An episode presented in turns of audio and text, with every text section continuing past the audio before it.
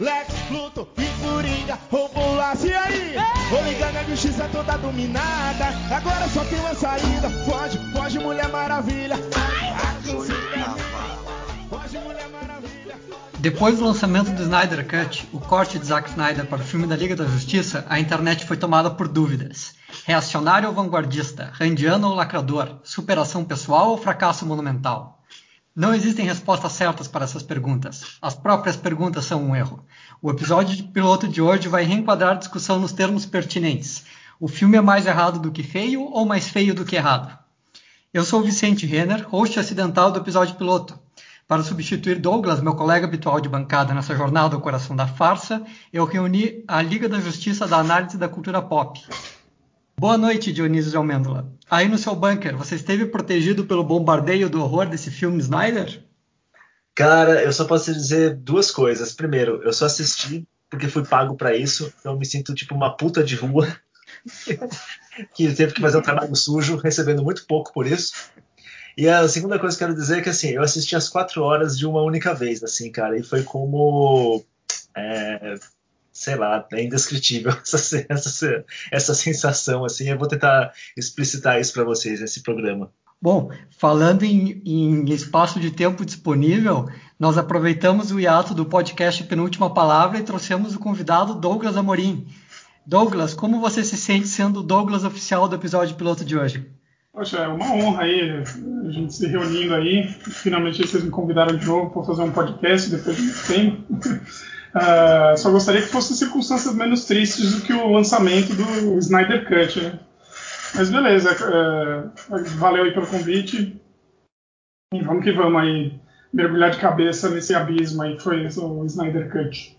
Ô, ô, Vicente, antes de você apresentar o próximo convidado, explica que ele está numa mesa de. que ele está num boteco e ele está sentado numa aquelas cadeiras de boteco de bar, que ele fica fazendo esse barulho irritante aí. Luiz, arruma outra cadeira de arte. Eu não estou fazendo barulho nela agora, tá? Ela está quietinha. Mas é, eu, tô, eu tô num período de mudança, de reforma, eu, tenho, eu sei onde dá, cara. Senta no dildo que você tinha separado aí. Ai, que delícia! É, ter, é, já aceitei metaforicamente ao ver Snyder Cut aí, então. Bom, Bom, eu vou apresentar o Luiz igual, vamos ver como é que o Douglas se vira aí na edição. Foda-se. É, se, se, se, sentado numa cadeira da Brama, nós temos o nosso último convidado. É, Luiz, é, Luiz Vilaverde, nós percebemos a sua ausência nos últimos episódios de Extremistão. Extremistão. Por acaso a Warner lançou alguns milhões de dólares na tua direção para fazer um remake do, do, Liga da Justiça? Não, cara, porque eu acho que o Snyder aí, é, já pegando a deixa do super-homem, né, criado por judeus, e fez o Golem de Praga, né, porque puta que pariu. é isso, obrigado pelo convite, vamos, vamos falar de Zack Snyder, que é um assunto tão interessante, né. Não, mas vamos considerar esse episódio aqui um exorcismo, pelo menos, né? Porque a gente precisa se livrar dessa carga né, emocional, psicológica, estética que o Snyder impregnou nossa mente, assim, eu me senti passando por... eu teve uma hora lá que eu falei, isso aqui é uma lobotomia, né, tipo, eu sentia meu cérebro começando a, tipo, a entrar em circuito, assim, cara, os neurônios começando a morrer, assim, e eu do tipo, nossa, até que isso é legal. não tá tão ruim assim, né? Eu me senti violado assistindo isso aqui. Bom, pessoal, é, eu sei que todos vocês são pessoas de bem e que, apesar de terem chegado a essa conclusão nefasta aí sobre a qualidade do filme, vocês devem ter começado a assistir ele com o, o, o peito aberto e disposto a reconhecer os méritos. Então, a, a, pergunta que eu quero colocar para começar, começar os debates é: com quantos minutos de filme vocês acharam que era melhor desistir? Eu vou ser muito sincero, assim, eu realmente, os, os caras ficam achando que eu sou meio, que eu odeio o Snyder, que eu não gosto dele, que sei lá o quê, Mas, cara, eu sempre tenho uma boa vontade com os filmes do Snyder, assim. Eu vou lá, vejo no cinema, tento gostar, eu compro as edições especiais. Tipo, eu sou um dos poucos caras que vocês vão conhecer por aí que tem uma edição oficial do Watchman, tipo, de quase quatro horas de duração, entendeu? Eu assisti aquele negócio. Eu tenho o Batman vs Superman, a edição estendida e tal. Então, eu, tipo, eu me esforço pra, do, tipo, tentar entender a mente do Snyder. Só que não dá, né, cara? Do tipo, ele joga contra, assim, ele não tem amigos, então é muito ruim. assim, a, a, vida dele é muito ruim, assim, interior dele. Então, cara, é, com quantos minutos eu vi que eu, que eu tava sendo enganado? É. Aquela cena de abertura lá do. Já não, não entendi nada do super-homem gritando, eu já olhei e falei, meu Deus, vai ser difícil isso, viu? Ah, aquilo é risível. Vai ser difícil isso, vai, vai ser difícil chegar ao final dessa jornada, mas vamos lá. Vamos aí, com tudo. Coração aberto, Snyder. Vai, vai aí, meu filho. Me convence de que você é o vanguardista que todos esses caras acham que você é. E aí, depois de 4 horas e 2 minutos, né? Acho que é isso o tempo oficial do filme. Eu tava meio zonzo, assim, eu não sabia o que fazer, assim, eu não sabia em que mundo eu tava, não sabia mais nada, assim, eu não sabia nem quem eu era direito. Eu falei, não, quero...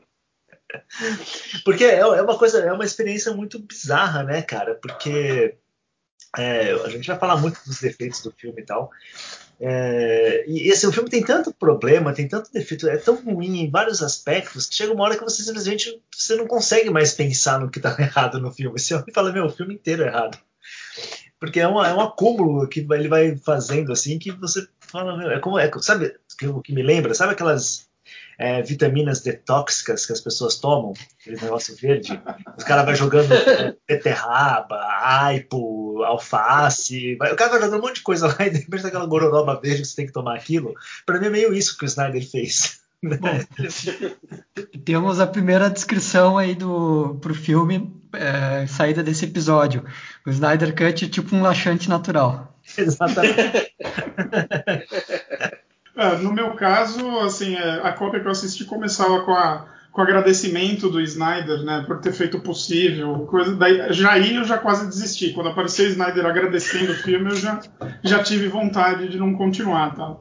Mas, cara, depois daquele primeiro capítulo, eu pensei seriamente em não, em não continuar assistindo mesmo, assim, porque é, é, é uma enxurrada tão grande, assim, de, de decisões erradas e, e, é tão cafona, assim, todas a, toda a apresentação de personagem na, na, naquela primeira parte, né? Que aliás é outra coisa que não faz o menor sentido a divisão em partes, né? A menos que eles fossem realmente lançar em, em episódios, né, na TV. Mas daí, assim, depois disso, assim, eu falar, ah, não, eu desliguei o cérebro, vamos lá, vamos, porque se eu parar eu não vou conseguir voltar e assistir isso aqui. Não. Mas eu acho que essa divisão em partes aí foi uma forma de alguém olhar e falar assim, cara, alguém tem que ter piedade dos espectadores, assim. É, eu acho que é isso, assim, é para o pessoal, né, dar uma. É, do tipo. tomar uma água, é. fazer alguma coisa, pensar na vida. Né? Pensar se quer continuar ou não assistindo. Pensar se quer né? continuar assistindo, pensar em todas as decisões erradas que, que fez na vida já, Exato. que levaram a esse momento de você estar assistindo o Zack Snyder. Enfim. Bom, temos aí a segunda definição do filme do episódio de hoje. É uma, é uma espécie de é, purgação espiritual, né? Exatamente. É, da minha parte, eu acho que se for para usar uma definição, eu usaria descarrilhamento, assim, porque se o Man of Steel e o Batman Super-Homem e o Liga da Justiça são tipo um trem, assim, ele já estava desgovernado há muito tempo, né? Aí agora ele caiu, quebrou tudo, catástrofe humanitária, centenas de mortos, é, sabe, o resgate não chega, enfim, para mim é um pouco isso, assim, o Snyder Cut, é um descarrilhamento, assim. Mas o... o, o, Tudo isso, Oi. um descarrilhamento em câmera lenta, né? é, então... tem que ser câmera lenta, né? E não, tem nenhum, e não, e não sobra nem o Bruce Willis vivo nessa história, né? Não. É, o, o que eu acho é que o mas assim, eu, eu, eu, concordo um pouco com o Gil, assim. Na verdade, os filmes que eu. Os filmes que eu mais odeio do Snyder são os da DC, porque. Eu não, e o Sucker Punch, né? O Sucker Punch é, é, é terrível aquele filme, mas o, o, eu, eu não odeio tanto assim. É que eu acho que o Snyder, como ele só ficou focado nessa coisa da DC nos últimos anos, ficou meio que nisso. Ele foi piorando, né? Assim, ele foi piorando, porque se, sei lá, quando eu fui assistir o Batman do Super-Homem, eu falei, bom, acho que ele deve ter aprendido com os erros, né? Não sei. e tal. Aí vem aquele filme que, assim, até hoje eu, eu, não sei, eu não sei o que falar sobre o Batman do Super-Homem, porque é inacreditável aquele filme, é inacreditável. Você fica meio que. Você fica meio que em choque. É tipo, o grande Cutulo saiu no meio do mar e você, você olha aquilo e fica paralisado de medo, você enlouquece, fica babando e tal, né? Aí vem esse filme aí que. Nossa senhora. E, mas eu não, eu, não, eu não odeio o Snyder, não, cara. Tipo, acho que no sentido de, de é, achar todos os filmes dele horrorosos, eu não acho todos os filmes dele horrorosos. Eu não acho. É, eu, Madrugada dos Mortos eu acho, inclusive, um bom filme. Assim, eu não acho ruim, não. É, Watchmen, eu já sou contra a ideia de se adaptar o Watchmen para o cinema, então eu já sou contra, independente de quem tiver envolvido. É, então, e, e 300, bom, 300 é aquilo, né? Assim, é, não sou muito fã de filme de capa e espada, né? De, de Sword and Sandals, né? Como eles chamam. E eu, eu acho assim, eu não gosto de Gladiador, eu não gosto de Troia, eu não gosto do Alexandre, aquele filme com o Colin Farrell, né? Eu me lembro que quando eu vi o 300 no cinema, eu falei, bom, pelo menos ele tá com um visual diferente, assim, né? Não tá repetindo a fórmula do Gladiador, né? Ele tá tentando fazer alguma coisa diferente. É... Então, não... o 300 é um filme que não me incomoda muito. Eu acho que é um filme que é bom, não é. Mas é horroroso, também não é. é enfim, é um pouco isso. Agora, esse filme da DC, cara, e o Sucker Punch, que é o filme mais autoral dele, esse, nossa senhora, meu Deus do céu, ninguém merece. Mas isso que você falou é, é mesmo a verdade, assim, porque o, o Madrugada dos Mortos é muito divertido, é bem legal e ele traz um, um senso de, de, horror, assim e tal. Ele, ele é inteligente, Gil, o é Madrugada dos Mortos. Sim, sim. Porque, é, porque você fala assim, cara, eu, eu, tenho 40 milhões de dólares, que é uma fortuna para um filme como Madrugada dos Mortos, você fala assim, cara, não existe o filme do Romero. Não dá para ser igual, porque é, é, aquele filme está muito atrelado à visão particular do George Romero. Se uhum. eu tenho que fazer esse filme, eu vou fazer a minha, eu vou, eu vou fazer a minha pegada. Um filme de ação, com piada, com humor, uhum. com não sei o quê. E ele vai e fez, e deu certo, cara. Assim, tá... e, e, eu acho que assim, e, e, aí o 300 e o Watchmen, assim, o, o 300 ele é um filme muito gay, né? É, O, não, é um filme gay total, assim. É, não, ele é sim. Ele é um filme é gay, assim, tal. Só que, assim, de qualquer forma, e apesar de eu ter várias ressalvas com o filme, ele funciona na, na estética que ele se propõe. Tipo, os efeitos especiais são tão, tão corretos, ele tem um sentido ali de como que ele usa o slow motion, as cenas de ação, tal, todo aquele cenário artificial, ele funciona. E o Watchmen, também concordo com você que é não deveria ser adaptado para o cinema, mas já que foi adaptado, pelo menos o Watchmen é, é, uma coisa que a gente até conversou. O Watchmen ele é bonito visualmente, né? Ele tem cenas realmente muito bonitas, assim. Você fala, pô, é legal. Então, o que e... eu acho legal, assim, só, desculpa te interromper rapidão, é, é, só porque isso tem a ver com, com Liga da Justiça. Uhum. É, eu acho que o 300, para mim, ele funciona da mesma forma que o Sin City funciona. Eu Sim. acho legal o Snyder, nesses filmes, ele tentar reproduzir de diferentes formas é, uma intersecção entre a linguagem dos quadrinhos e a linguagem do cinema. O high speed no, no Snyder ele funciona dessa forma, é como se fosse aquele tempo, né, como se fosse aquele fotograma do, do quadrinho, né, só que com o um mínimo de movimento, meio que chegando nesse meio termo entre o, o, o cinema e o quadrinho, que é uma coisa que eu acho que essas adaptações recentes de, de super-herói e tal se perderam em relação às adaptações dos anos 90, que tentavam dar uma linguagem. Você pega o Dick Tracy, por exemplo, tentava trazer na estética, na linguagem aquilo. Eu acho legal o Snyder tentar fazer isso. E ele, o, o, o Watchmen, assim, aquele, eu acho deslumbrante o, o uso de cenários no Watchmen, né? Assim, essa, de construir o cenário, de ir para o backlot, de reproduzir é, uma rua de Nova York é, num estúdio, assim, que é uma, é uma técnica que não existe mais. E o Liga da Justiça já não faz mais isso. Então eu acho legal fazer isso. Acho, ficou super bonito no filme. Se ele funciona narrativamente, não, não funciona. Mas para mim já não tem como funcionar de qualquer forma, né? Porque para mim é inadaptável o Watchmen, né? Mas eu acho que funciona esteticamente. Enfim, só te interrompi aí, mas é, era. Não, e aí, é, é, então tem isso. Só que aí o problema começa realmente com o que? Porque que é o que eu falo. O problema dele é com a DC Comics e a incompreensão dele com os personagens da DC Comics. E aí uma coisa que eu acho muito interessante, assim, é, como eu falei, para falar muito dos defeitos do filme, né, do, de, dessa versão da Liga da Justiça, que são defeitos que já estão na versão que foi para o cinema, né? Que isso é bom ressaltar também. Só que para mim o essencial, o central é assim, cara. É, você pode falar de todos os defeitos, assim, uso de trilha sonora, efeito especial vagabundo, a direção de atores que é um horror, tal. Tem, assim, é, os efeitos desse filme são exponenciais ao infinito. Só que o central, o defeito central do filme é que é um filme que não tem humanidade. Isso é, você assiste o filme inteiro, você assiste quatro horas de filme e você simplesmente não se importa com os personagens. Você não tá nem aí do tipo se vai morrer, se não vai, o que, que vai acontecer. Você simplesmente desencana. Você fala assim, meu, não tem assim. Então fica uma coisa que é tipo um videogame muito ruim, assim. Porque falta justamente essa essência humana dos personagens. É, os caras tentam implicar lá, falar que o ciborgue, não sei o quê, mas não tem, não tem. Anyway, você não se importa com absolutamente nada. Você não tem um sentido de urgência de que o, o mundo está para acabar ali, né? E se aquele mundo acabar também, você não se importa no final das contas. Se aquela terra ali for destruída, você fala, ah, que bom, graças a Deus não vai ter mais filme do Snyder.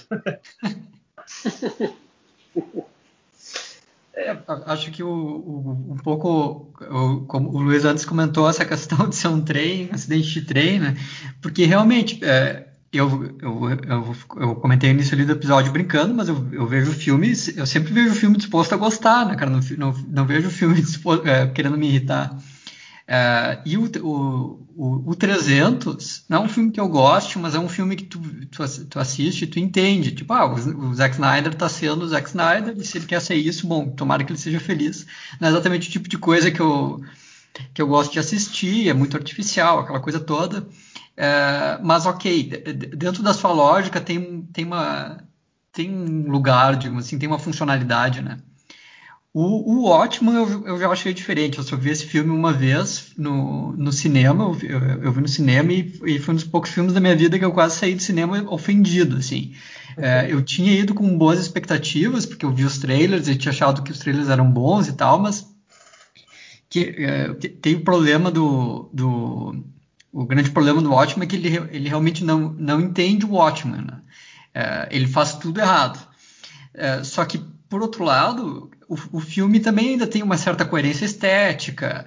É, tu consegue perceber mais ou menos aquilo como um filme do Zack Snyder, assim, e ele pode ser errado, eu posso achar horroroso, mas ele é uma coisa coerente que existe. Mas esse filme da Liga da Justiça, ele é muito desconjuntado, ele é muito bizarro, não, ele, ele não consegue nem ser um bom filme do Zack Snyder, né? É, mesmo por, por, mesmo por os parâmetros que ele mesmo coloca, que não são os parâmetros que eu gostaria, ele é, ele, ele, é todo errado, que nem tu comentou essa questão do filme, os personagens não terem humanidade, se tu for ver os, os, os, dois piores personagens em relação a isso, acho que são o Batman e a Mulher Maravilha, que eles, eles praticamente não são personagens no filme. É, os outros, mais ou menos todos, eles têm o mesmo arco, eles têm os mesmos problemas, é, e tem uma e, e, esse, e, esses problemas que eles têm, eles são. Uh, eles não são bons problemas dramáticos, digamos assim, porque se tu for ver o Cyborg, por exemplo, que é o que realmente é o personagem que tem uma história mais definida, assim, uh, ele, é, ele, é sempre, ele é meio que um sujeito passivo na sua própria história. Ele é um cara que foi colocado numa situação pela qual ele é totalmente, ele, ele é totalmente irresponsável, né? Uh, e isso, isso é uma coisa que, por exemplo, no, para pegar uma excelente origem dos quadrinhos, que é o do Homem-Aranha, que é uma parte muito importante que ele seja o causador de sua própria desgraça. Né?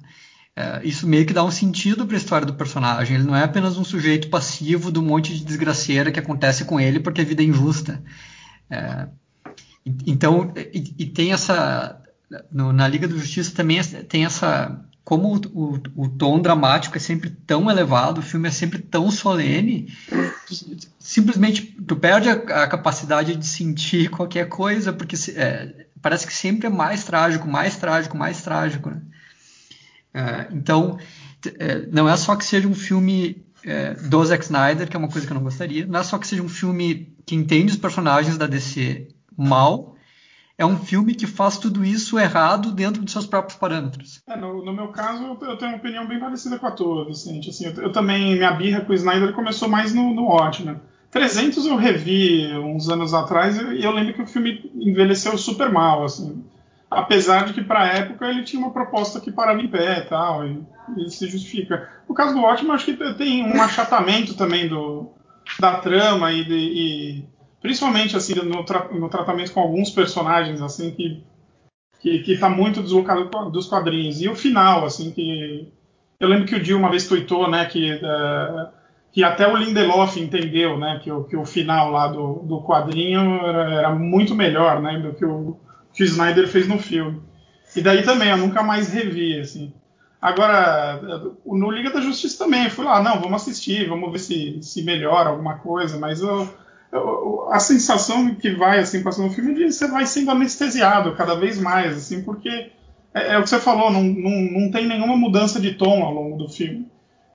Nada, nada concatena, nada encaixa, assim, é, é um filme muito esquisito. No final foi mais interessante ver todas as reações da internet e toda a narrativa que se criou em volta. Né? do filme, do, do que assistir o filme propriamente. Para mim foi uma experiência bem penosa, assim. E eu, putz, e quando tem a reintrodução do Superman na história, daí para mim deu, assim, sabe? Daí foi, foi em ponto morto, assim, só me arrastando assim, até o fim do filme, porque é um erro grave, assim, ele ainda insistir na, nessa versão dele do Superman. É, que aí é onde a gente começa, né? né porque o filme da Liga da Justiça, ele, essa versão do filme da Liga, ela de certa forma, ela também representa o próprio trajeto do Snyder dentro da DC, né? Porque ele começa lá com o, o Superman, o Man of Steel, que tem lá a mão dos irmãos Nolan e tal, e ele tenta fazer um, filme híbrido entre o Cavaleiro das Trevas, né, do, do Christopher Nolan, e o que ele vê como uma ideia de, super, de, de um super-herói, do super-homem, assim. Então é um filme meio estranho nesse sentido, né? Tem umas horas que parece que é o Terrence Malick que está dirigindo, tem umas horas que parece que é o Snyder. Então você fala, ué, que está acontecendo aqui? Mas o principal ali que você já percebe é justamente essa incompreensão é, dos personagens da DC Comics, né? Porque isso é uma coisa muito interessante que você tem que ressaltar, porque as pessoas ficam falando assim, ah, mas os personagens mudam, mudam ao longo da história, tem influência isso, vai acontecendo aquilo, tal, não sei o que, só que assim, em Obviamente existem, obviamente existem características que são acrescentadas ou expurgadas dos personagens ao longo das décadas. Né? Sei lá, de repente o Super-Homem, quando começou, o Super-Homem não voava, ele saltava grandes, grandes alturas, ele, ele, vários poderes e várias características foram incorporadas muitas vezes depois, assim, dentro do. Em, não só nos gibis, de rádio. É, então, assim, você tem essas características dos personagens que elas vão sendo acrescentadas e mudadas ao longo dos anos e tal. Só que existe um core, uma essência do personagem. Tipo, você não vai fazer o super-homem, tipo, é, estuprar uma pessoa, né? Tipo, jogar uma criança no prédio, ou deixar uma criança morrer, ou qualquer coisa do gênero. O super-homem, ele pode ter todos os poderes diferentes, mudados e tal, não sei o quê, mas essas características essenciais do, do que ele é, né? Apesar dele, ah, mas ele não existe tal, mas no imaginário ele existe, vocês não entenderam. Não dá para fazer isso. Tipo, o Batman também é aquela coisa, ele pode ser tudo, ele pode até matar um ou outro vilão de vez em quando, mas ele não é um cara que vai simplesmente dar as costas para as coisas, né? E por aí vai.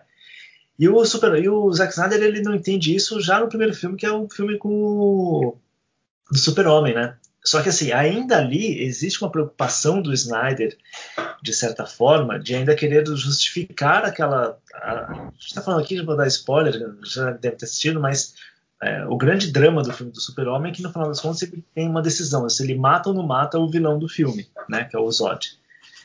E no final ele mata. Só que assim, pelo menos o Snyder tem, tem ali a decência de criar uma, uma, uma história, uma narrativa para querer justificar aquilo lá, apesar de você discordar ou não, pelo menos ele está criando alguma coisa. Já no Batman vs Superman, é, que é um, um, dos negócios mais. Eu, eu, acho, aliás, Batman vs Superman pior que o filme da Liga da Justiça, tá? É, do que o Snyder Cut, assim, por incrível que pareça. Eu, eu, acho pior, assim. É, Dali ele não entende absolutamente nada de nada. Ele parece o Batman vs Superman é uma coisa do tipo é uma criança de 5 anos brincando com um bonequinho assim, tipo fazendo eles brigarem, saca? Tipo, os diálogos são frouxos, é tudo horrível, tipo, não, é um, é um, é um trombolho aquilo lá, assim, é um, é um horror aquilo. Ele não entende nada do Super-Homem, entende menos ainda do Batman. Ele lê o Cavaleiro das Trevas é, bêbado, só pode ser, ou chapado, sei lá o quê. Ou Cavaleiro das Trevas Ou sóbrio, porque no estado, no estado mental ele não entende. É. Talvez se ele estivesse perturbado, ele tinha acertado por engano. E aí é que tá, e aí é uma coisa interessante, porque com o Batman, com o, o Super-Homem e com o Batman da Superman, o Snyder já estava sendo, tipo, ele era muito criticado, né? É, alguém citou aí a questão do, do Dan Range, acho que o Luiz também trouxe isso depois no Twitter e tal, mas muita, muito da crítica do público já se dividiu nessa época, assim, falando, tipo, cara, esses filmes são ruins, velho, esses filmes não são bons. E quando ele foi pegar a Liga da Justiça para fazer, ele já estava com é, esse tipo de bafo na, na, orelha, né? Tanto de público quanto de crítica, quanto dos executivos da Warner, entendendo que a visão do Snyder para os heróis da DC Comics estavam tanto quanto equivocada, para dizer o mínimo. E aí, quando ele vai.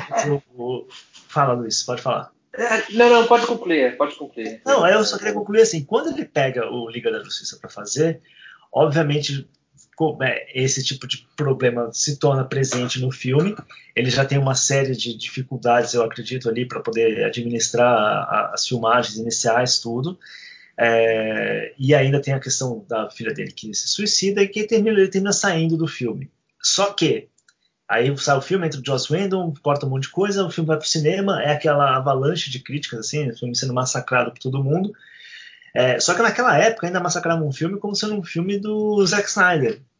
Ninguém falava muito assim, ah, é o filme do Joss Whedon, tal, não sei o quê. Só que aí pintou essa coisa do Snyder Cut, aí reverteram todo o negócio do tipo, não, o filme é ruim por causa do Joss Whedon, não por causa do Zack Snyder. Só que aí quando você assiste o filme, o, o Snyder Cut, os principais problemas do filme continuam os mesmos. Isso é um bando de heróis vazio, que não tem a menor humanidade, que não se importam com nada, é, não tem nuance, não tem nada. É, é uma coisa do tipo umas, é, umas coisas é, chapadas, uns personagens totalmente chapados. E as piadas ruins, inclusive, que estavam no Liga da Justiça lá é, de 17, continuam nesse filme é, eu sou, meu superpoder é ser rico, ah, não sei o que, não sei o que. Cara, tiraram só aquela piada do Flash com a família russa lá, mas todas as outras piadas zoadas estão aí no filme. Então, tipo, as piadas eram do Zack Snyder, não eram do Joss Whedon. Então, esse é o ponto, assim, o, o, Liga da Justiça ele marca não a celebração é, da visão uh, vanguardista do Zack Snyder. Na verdade, ele é justamente a comprovação de que o Zack Snyder não entende absolutamente nada do que ele está fazendo com aqueles heróis da DC. E para mim, qualquer fã da DC que gosta desse trabalho do Snyder merece o Snyder pro resto da vida, saca? Eu quero que o Snyder faça filme para DC pelos próximos 50 anos e destrua toda a mitologia da DC Comics. Pronto, eu acho que o fã da, da DC merece isso.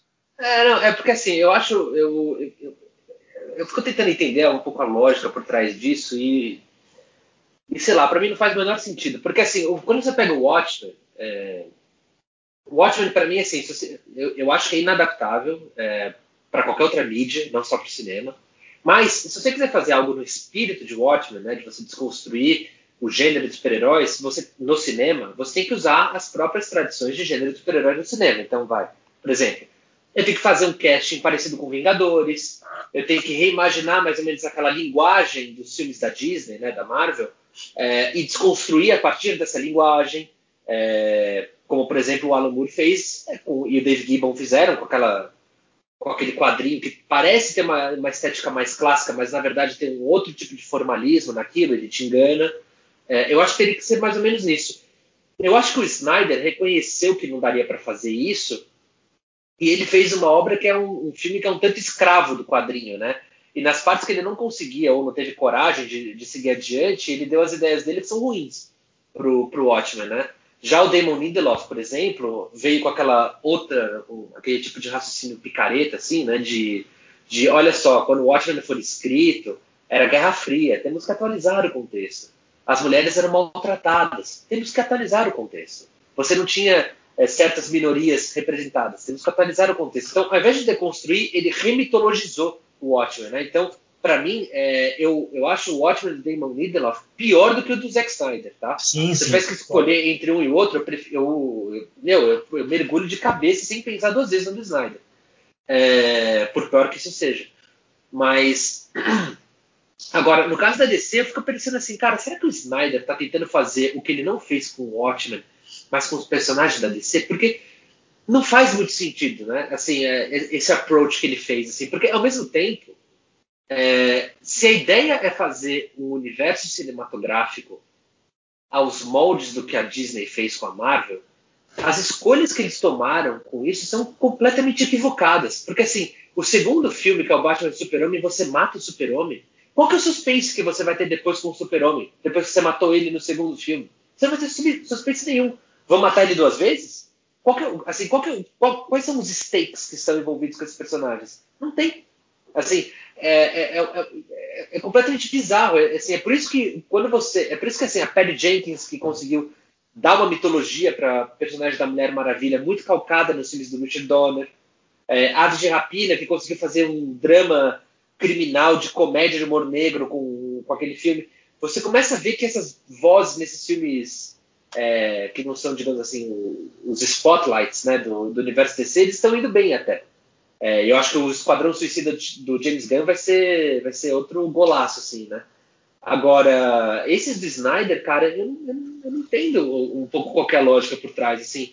E aí você tem esse lado de encomenda também, que você falou do, do Homem de Aço, que para mim compromete muito essa narrativa do Zack Snyder como sendo um visionário.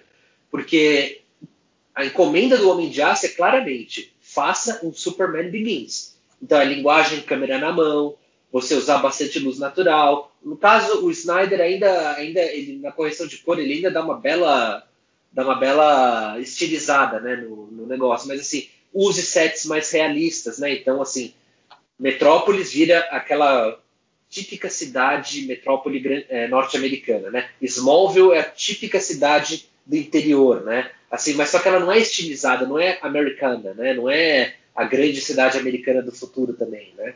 É, fica tudo meio genérico, assim. E, e, e usar uma trajetória que para o super-homem deu muito certo nos quadrinhos, assim, né? Do, principalmente no Birthright, mas assim, por que, que ele coloca o super-homem como, como trabalhando num barco de pesca, assim? O que, que ele aprende naquela cena, né? O que, que aquela cena avança para o personagem? Não avança nada. É só uma cena esteticamente interessante. Veja o super-homem como um cidadão do mundo, né? Mas não quer dizer nada. A imagem, o que está por trás daquela imagem, não quer dizer nada. É, e, e, aí, no caso do Batman e Super-Homem, então, pelo amor de Deus, né? É, eu, assim, eu, eu, realmente não entendo o que, que ele está tentando fazer com esses personagens. Assim, eu, eu, não consigo, eu não consigo discernir uma lógica por trás daquilo. Eu acho que não tem. Eu acho que é simplesmente, tipo, vou fazer um filme que tem umas imagens bacanas e é isso. Né? Só que no caso do Liga da Justiça, é, cara, Watchmen, ainda para mim, o Watchmen tem uma cena que eu acho muito boa, que é uma criação do Snyder, que é a sequência de créditos iniciais. Para mim, aquela sequência funciona muito bem. E foi uma criação dele. É, Liga da Justiça, eu não consigo ver uma cena boa. Tem uma cena que se destaca em relação às outras, que são muito ruins. Que é a cena do Flash. A cena de introdução do Flash. Agora, a... cara, nada é bom no Liga da Justiça. E no Batman Super-Homem, é, eu tô tentando lembrar do filme e eu acho que não tem nada que presta. Né? Ah, a cena do, do, Batman lutando contra os capangas do Lex Luthor, aquela cena é muito boa. De encenação, de luta e tal. Até porque as cenas de luta do Batman no cinema, mesmo as do Christopher Nolan, não são muito bem filmadas. O Christopher Nolan filma muito bem a perseguição de carro, de Batmóvel. Mas as cenas de luta nos filmes do Christopher Nolan são muito mal filmadas e tal. O Snyder fez uma cena de luta muito boa do Batman, mas acho que é a única coisa que, que presta naquele filme. Mas é, é, assim, para mim é isso, cara. Eu, eu, não entendo qual é a lógica que tá por trás desses filmes. Eu não entendo. É, a lógica eu acho que é um pouco isso que você comentou, né? De, dele construir umas cenas que são visualmente ele fala assim, nossa, essa cena é muito boa, mas ela não conecta com nada. Só que é muito louco porque, assim, é, no Batman vs Superman já tem uma, um monte de cenas ruins, né? Mas nesse, por exemplo, da Liga da Justiça também, ao mesmo tempo que você tem essas cenas super pretensiosas, né, dos personagens e, em poses heróicas e tal, ele tem cenas tosquíssimas. Do tipo, na hora que o, o, a Liga da Justiça vai invadir o covil lá do Lobo da Steppe. Aí de repente eles chegam no covil, tal, não sei o quê. Ah, onde fica o covil? Ah, tá aqui lá em cima. Aí mostra ele subindo uma escada. Tipo, a Liga da Justiça subindo uma escada. Aí, tipo, ele viu os caras subindo a escada, cara. Do tipo, os caras. Aí você fala, mano, que é isso? Começa a rir sozinho. Aí tem aquela outra cena lá, na hora que o, o Cyborg resolve enterrar a caixa materna. Aí ele tá lá na sepultura dele, né, sofrendo, com aquela cara de é, dor de barriga que ele tem durante o filme inteiro, que é a única expressão que o ator consegue fazer. Aí ele vai lá e começa a socar a terra assim para cavar para abrir um buraco ali e enterrar a caixa. Aí ele, é, tipo, o buraco tem dois palmos de profundidade, ele joga uma terrinha em cima e vai embora. Você fala, hã?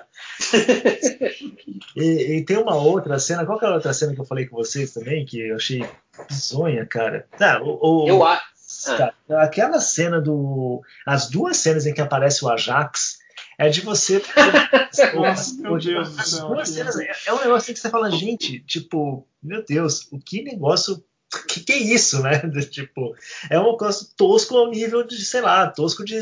Lembra aquela novela que tinha mutante na, na, na Record? Eu acho que é uma coisa desse nível, né, cara? Isso é muito mal feito, né? A primeira cena do Ajax eu acho que mostra muito bem o, o problema do Snyder, cara, nessa, nessa questão de contar uma história mesmo, porque a cena da a cena da Marta lá com a Lois Lane, aquele diálogo, tudo, é, é, até é bem melhor do que na versão do Josh Whedon, que na versão do Josh Whedon essa, essa cena ela foi regravada e ficou horrível também. É, só que, enfim, é todo um momento que é para ser íntimo, tocante, aquela coisa. Não, não, não, faz o menor sentido que ela se transforme no, no Ajax depois. É, é, tu percebe que é simplesmente um glacê porque ele, ele quer fazer uma referência ao Ajax, que até parece que ele nem queria que fosse o Ajax, ele queria que fosse o Lanterna Verde. Então, não sei se essa cena não acabou sendo uma, um, um pós-pensamento por causa disso, mas é, porque é, se tu pensa dentro, dentro do ponto de vista da história, assim, o, melhor, desde o ponto de vista do roteiro, no sentido de peças que se encaixam, por, por que, que o Ajax acha pertinente que a Lois Lane volte a trabalhar? É, um, é uma coisa que não. Por que, que ele sabe quem ela é e. e, e tipo, Aliás, isso de saber quem é quem ali é muito engraçado, né? aliás, eu lembrei da outra cena. A outra cena é muito boa também, que os caras são lá, aquela coisa. Aliás, a cena é, é ali pelo menos tem um, uma pitada de humor que eu acho que foi dos atores e o Snyder deixou. Os caras estão desenterrando lá o super-homem, aí o Flash fala, sabe que a gente pode desenterrar ele em um milissegundo, né? E os caras ficam lá Mas aí a cena, a cena que eu acho mais engraçada é que assim, estão lá, eles pegam o caixão do super-homem e tal, aí tem uma hora que o Aquaman joga o caixão no caminhão e faz o dunk assim, do tipo, ele jogou o caixão, né? Do tipo, o cara desrespeitando o cachorro do super-homem, você fala, meu Deus do céu. Então, mas é, voltando para essa questão aí do, do Ajax, mas é, tá, me perdi aqui, vou fazer piada, esqueci o que eu ia falar. eu, eu acho que ficar fazendo piada é se achar né, no contexto desse filme. É, nossa. É, mas essa, é, é, é isso, essa cena do, do Ajax e tal, não sei o que. As duas cenas, aliás, são muito grotescas, né, cara? É o tipo de coisa que você fala, meu, realmente o Zack Snyder tá perdidaço aí no que ele tá fazendo. E eu acho que esse perdidaço é essa falta dele de noção, de compreensão humana, cara. Não é possível isso, sabe? Não, não é normal o cara fazer uma coisa dessa e achar que é legal. Pelo menos eu acho que não. Pra mim, a cena que reforça bastante essa tese sua do Luiz lá é a cena que, da, da Mulher Maravilha, que ela estava presente na, na versão de 2017, mas ela é estendida, né? E daí, beleza, ela vai lá, né? Os caras estão querendo explodir o museu, ela salva todo mundo, daí sobra um cara e ela vai lá e explode a porra da frente do museu inteiro, assim, sabe? Sim. Pra que aquilo? Não, assim, é muito isso, ah, não. Agora eu preciso de um momento apoteótico para mostrar os poderes da Mulher Maravilha. Pá, explode a frente do museu, voa pedra nos policiais, assim. Eu só falei, cara, o que, que é isso? E, e, todo aquele tom solene da, da, do primeiro capítulo, assim, várias cenas que não, não fazem o menor sentido. O Aquaman entrando na água em câmera lenta lá. Parece que o Zack Snyder tem um man, man crush lá no Momoa que é inacreditável. Mas aí do nada parece um coral, assim, de um monte de menina cantando para dar uma dramaticidade na cena, assim, o cara entra na água e vai embora. Eu falei, que porra é essa que eu tô vendo? Você não, não, não, mas tava... isso... É, mas, Douglas, essa é a cafunice, cara. Toda vez que a Mulher Maravilha aparece, entra um coral que é completamente ah, é? Tipo, assim, parece que. Não, Assim, é, essa cena do Aquaman, cara, é um As meninas cantando em baleiês, né? Um coral de menina cantando em baleiês lá, quando a Mulher Maravilha entra lá, todo mundo começa a gemer, assim, é um negócio bizarro. Meu, aquela cena de Temissira e, e, e o flashback Nossa. lá da invasão da caixa materna, eu falo, meu, o que, que, eu tô vendo? É computação gráfica do History Channel, assim, o que, que, é isso, assim? É, é, muito mal feito. O Zeus soltando aquele Hadouken maravilhoso que o Jill tava compartilhando com a gente na, aqui no chat, meu Deus do céu. É muito feio aquilo. E, e daí, ah, e um outro furo de roteiro bizonho aí, né? Que o, o, o Darkseid tava procurando lá a equação, né? Da, como que chama? Eu esqueci o nome, mas a. A equação antivida. Antivida, isso. E, e, assim, o Lobo da Steppe, ó, é, é, esse o planeta que você perdeu? Como assim? Ele não, ele não, não sabia que é lá que ele perdeu a, a equação? É, é, muito esquisito o filme. Nada faz sentido, os diálogos são muito sofríveis, assim. É, enfim, não, é, é, muito isso, assim, é muito a busca de, de, Parece que é o filme inteiro é feito de frase de efeito, mas de alguém que não tem inteligência suficiente para fazer uma frase de efeito. É, né, não, não, não, dá para é, é, assim. E é, engraçado, e é interessante você ver que realmente é essa é, bizarrice do Snyder, porque ele, ele não consegue nem fazer um. O, o, o, Vicente falou isso muito bem, né? Ele não consegue nem fazer um filme do Snyder muito bom. Assim, é, é um filme do Snyder ruim. Porque, assim, o uso de trilha sonora, que é, que é, é muito bem usada, inclusive no ótimo, Vicente, o Luiz comentou da cena inicial, mas mesmo durante o filme, bom, se bem que ele usa Aleluia lá uma hora que você fala, meu Deus do céu, né? Mas assim, em geral. Ele usa gente... de novo aqui, hein? É, usa na sequência de crédito. E usa pior, isso que é pior, né? Desaprendeu, é. assim. É, então, esse é o ponto. Por exemplo, ele usa a, as músicas no, da Liga, assim, as músicas ocidentais, são, só entra na hora errada, é tudo horrível, não faz o menor sentido.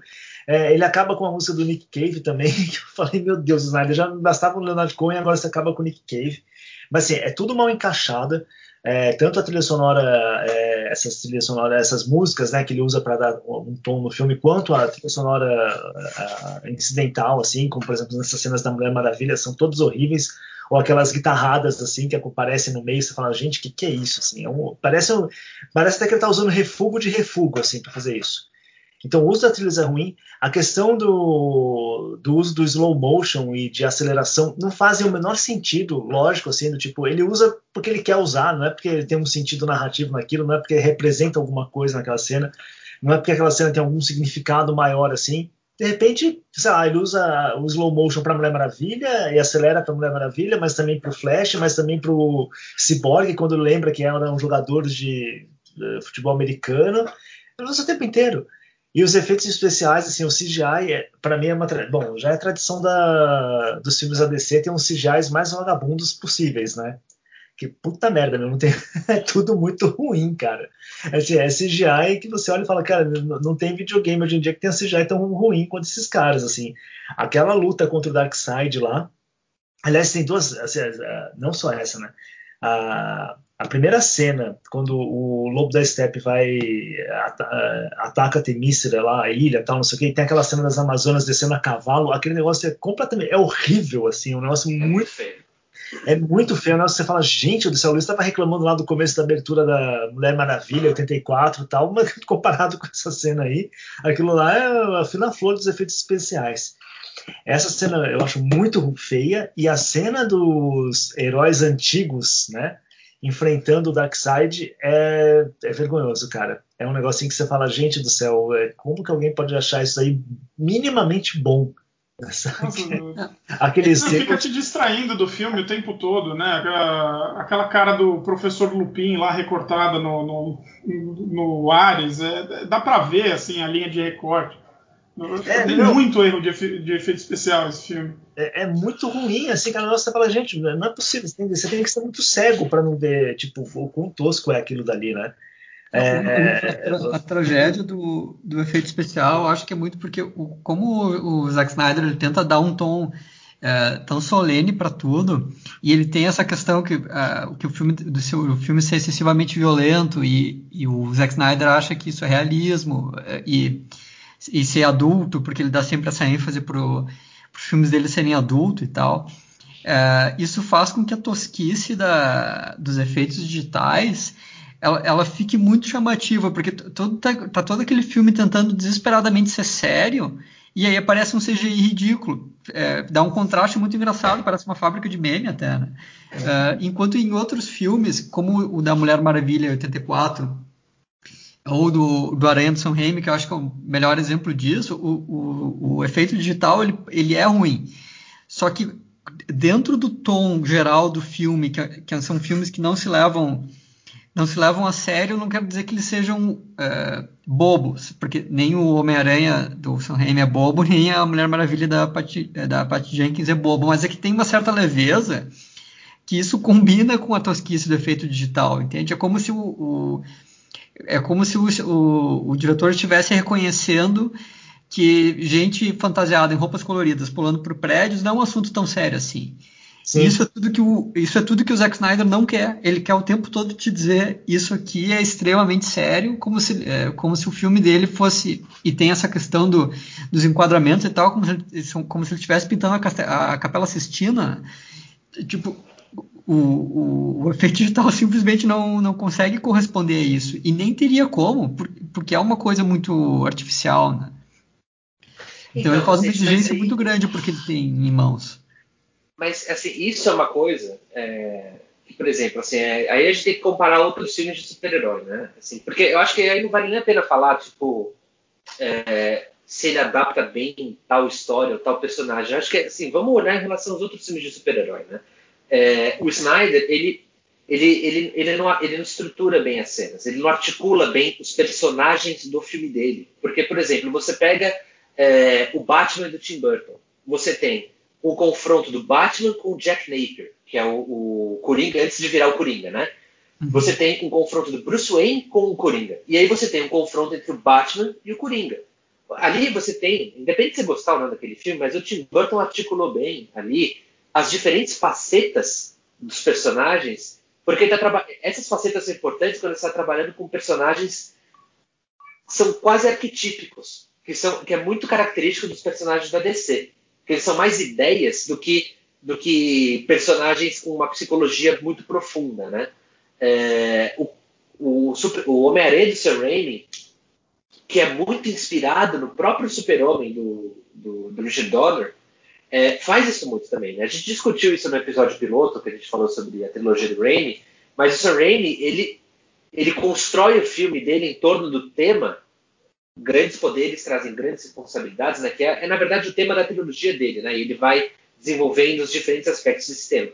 Mas você vê isso muito no, no primeiro Homem-Aranha, que você tem a relação é, triangular ali entre o Peter, o Harry e o, e o, e o Norman, né? Então assim, o Peter ele é o menino que sofre bullying, que ele que ele é, sempre quer conquistar a garota mais linda do, colégio, que é a, a Mary Jane, mas quem ganha?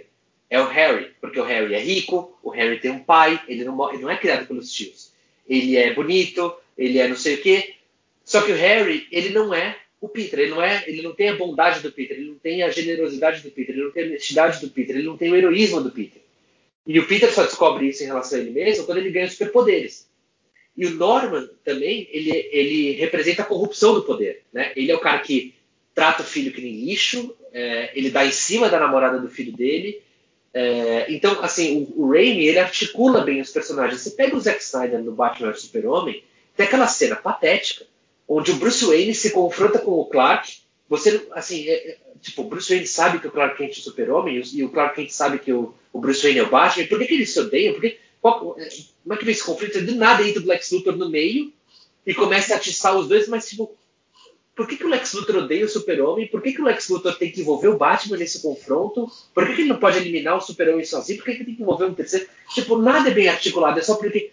Nossa, como que seria legal o Lex Luthor no meio do Super-Homem e do Batman atiçando os dois ali, né? Tipo. Uh... Ok, né? Assim, ele, ele, ele, não, ele não constrói as relações dos personagens, né? Então. E você vê isso Liga da Justiça, no final. É, qual que é o papel que cada um desempenha ali? O Flash tem um papel que parece ser meio claro naquela batalha final. O Cyborg parece ter um papel meio claro naquela batalha final. O Batman vira um franco atirador. A Mulher Maravilha tem uma espada e um escudo que ela usa para bater no, no Steppenwolf. E o, e o Aquaman, que é um personagem também ali meio, meio Old Gods ali, né? Que tem um tridente ele usa para bater no, no, no, no Steppenwolf. Aí você compara com, com aquela cena do Vingadores, do primeiro Vingadores, que é aquele plano sequência que o Whedon faz, que ele conecta o Thor com o Homem de Ferro, com o Hawkeye, com, com a, a Viúva Negra, com o Hulk, cada um tem um papel naquela cena. Não é só uma cena esteticamente impressionante, aquele plano sequência conectando todos os heróis naquela super batalha com Nova York sendo destruída. Tem um propósito, cada um ali naquele grupo está desempenhando uma função para aquela cena, para eles vencerem o, o, o, vilão. Não é só uma cena bonita, tem um propósito ali. Tem uma liderança do Capitão América. E, e no Snyder não é nada. É só um bando de herói fazendo coisas. Né? Sim, assim, e, por, e, e, é por isso, porque não tem ideia por trás. Isso é uma coisa, né? E não só isso. E, que não consegue nem ser bonito, né? E que não consegue É nem ser, caralho. e que não consegue nem ser esteticamente assim impressionante de você falar, nossa, que animal, tal, não sei o quê. É, é muito feio. Aliás, uma coisa interessante, né? O Aquaman é um covardão, né? Porque ele ataca o Steppenwolf pelas costas. É verdade. Né? Ele já era covarde no filme dele também, né? Que ele foge e tem que pegar armadura lá pra ganhar do irmão dele. Essa daí é o cara, tipo, ele pega o, o garfo dele lá e pelas costas ele ataca, ele ataca o Steppenwolf, assim, né? Aliás, é, e aí você, a gente já, tudo bem, já falou meio aí do final, mas também essa incompreensão leva a essas cenas absurdas, né? Tipo, o Aquaman ataca pelas costas do Steppenwolf, o super-homem na hora que ele tá espancando, tipo, ele... Ele, Ele ele tá... tortura o Steppenwolf. né? Hã? Ele, ele meio que tortura o Steppenwolf. Ele... Tortura o Steppenwolf, é um negócio assim do tipo, ele tá tendo prazer. É um. O Steppenwolf, assim, é um negócio que você fala, cara, por, por isso que eu falei no começo do programa, que assim, existem certas coisas que um personagem, assim, você pode mudar as características, assim, de, de poderes, de não sei o que tal, mas tem certas coisas da personalidade do personagem que você não pode fazer. O Batman torturar o Steppenwolf eu até aceitaria, mas o Super-Homem não dá, cara. É um negócio que você fala, gente, tipo, é, não o Super-Homem, entendeu? É, e aí, tipo, é aquela coisa, tipo, ele tá lá, espanca, aí o Aquaman é, ataca ele pelas costas, o Steppenwolf tá quase morto, e aí a Mulher Maravilha corta a cabeça do cara. Você fala, é, do tipo, isso tem tudo menos heroísmo, né? Na verdade, parece, a, parece a Liga da Justiça da Terra da Terra 2, da, da Terra 2, que eles são os vilões, né? Isso, Sindicato Crime. É o Sindicato do Crime, não é a Liga da Justiça, né, cara? Aliás, Mas só, só, pra- Mas só pra uma coisa eu, assim. É. Fala, fala, fala, fala. Não, e até, e até nesse sentido, se você quer, se o Snyder quer ser um cara pretensiosamente é, sério, discutir e tal, é justo o que eles fazem com o Steppenwolf? Não. É, esse- Mas eu, eu, eu falei essa coisa do, do final, só, só rapidinho, Vicente, vai. porque assim, a minha, eu, vi- eu vi o filme com a minha mulher, né? Minha mulher não entende nada de quadrinho, não acompanha quadrinho. E ela virou pra mim e falou assim: tá, o Aquaman, ele nada, mas ele cai de um prédio, ele é super poderoso, ah, por quê? E, e ele fala assim: a Mulher Maravilha, ela não é pra ser igual forte que nem o Super-Homem, ela voa também. O que, que ela faz? Aí o Flash, ele volta no tempo, tipo, porque são perguntas, porque de eu, eu sempre repito esse ponto: filme de super-herói que custa 300 milhões de dólares não é feito para fã de quadrinho. Não é feito. Fã de quadrinho não vai pagar essa conta. É feito pra gente que nunca abriu o gibi na vida. Então você tem que apresentar isso, você tem que contar isso. É, a minha mulher, tipo, que. A filha falou assim, cara, eu não sei o que, que é isso. Que- que- O Batman, eu achei que o Batman não usava arma. Por que ele tá usando a arma? Porque é laser? Porque ele não tá matando gente, ele tá matando o monstrengo? Tipo, qual- qual é- como, é, como é que funciona? Ela ficou me fazendo essas perguntas porque ela não entendeu o filme nesse sentido, assim, nesse nível básico, tipo, por que, que cada um ali tá fazendo. Para que, que serve cada um? Por que, que aquele grupo tá naquela composição e não em outra? Né? Por que, que, por que, que o Aquaman não é, sei lá, o Atom? Né? Por que, que não é o. o- sabe, assim, não faz o menor sentido e não é bem apresentado, não é bem contado isso. Isso que eu acho que é bizarro. Tipo, não, é- é- não funciona. São quatro horas de filme e ele não consegue contar isso, cara. Acho isso impressionante. Em, em relação a essa, essa questão que o Gil estava falando de ser justo ou não, é, o, o- ponto é um pouco a, a casualidade que, é, que a forma pelo qual isso acontece, porque quem ele falou, digamos que o personagem ele tem um, um núcleo duro e, e esse núcleo ele é formado mais ou menos pelo acúmulo de histórias que foram feitas ao longo do tempo pelo personagem. Então esse quando mais histórias tu vai colocando lá dentro, tu, tu pode ir mudando essa, essa essência, digamos assim. É, só que tu não pode, é, ou, ou pelo menos não deve, deveria, ignorar a existência da essência que está lá. E que o que tu está fazendo com o Super-Homem ou com os personagens da Liga da Justiça, é, é, ele, ele tem que, de alguma forma, tem que estar inserido nisso, mesmo que seja para modificar uma das características que estão lá. Então, no, no, homem, no filme do, do Homem de Aço, tem toda aquela construção no final lá para chegar ao, ao momento em que o Super-Homem mata o, o Zod.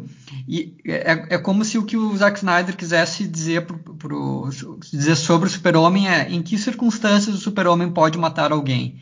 Então, isso, de certa forma, é dialogar com, o, o- com esse. Com, com o estado em que está o personagem, com o personagem que é conhecido, porque o personagem conhecido ele não mata, e aí tu quer mais ou menos abordar essa questão.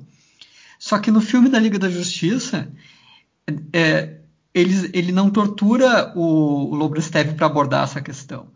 Ele, ele simplesmente chega lá e tortura, uma coisa que acontece com uma, com uma total casualidade e facilidade, né?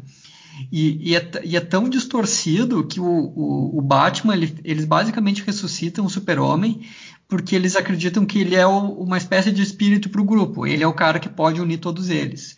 Então, quando eles, eles se transformam numa espécie de super milícia que opera em conjunto, uh, de forma coordenada, apenas e exclusivamente para decapitar o vilão, é como se aquilo, aquilo fosse o que o super-homem representa para a Liga da Justiça.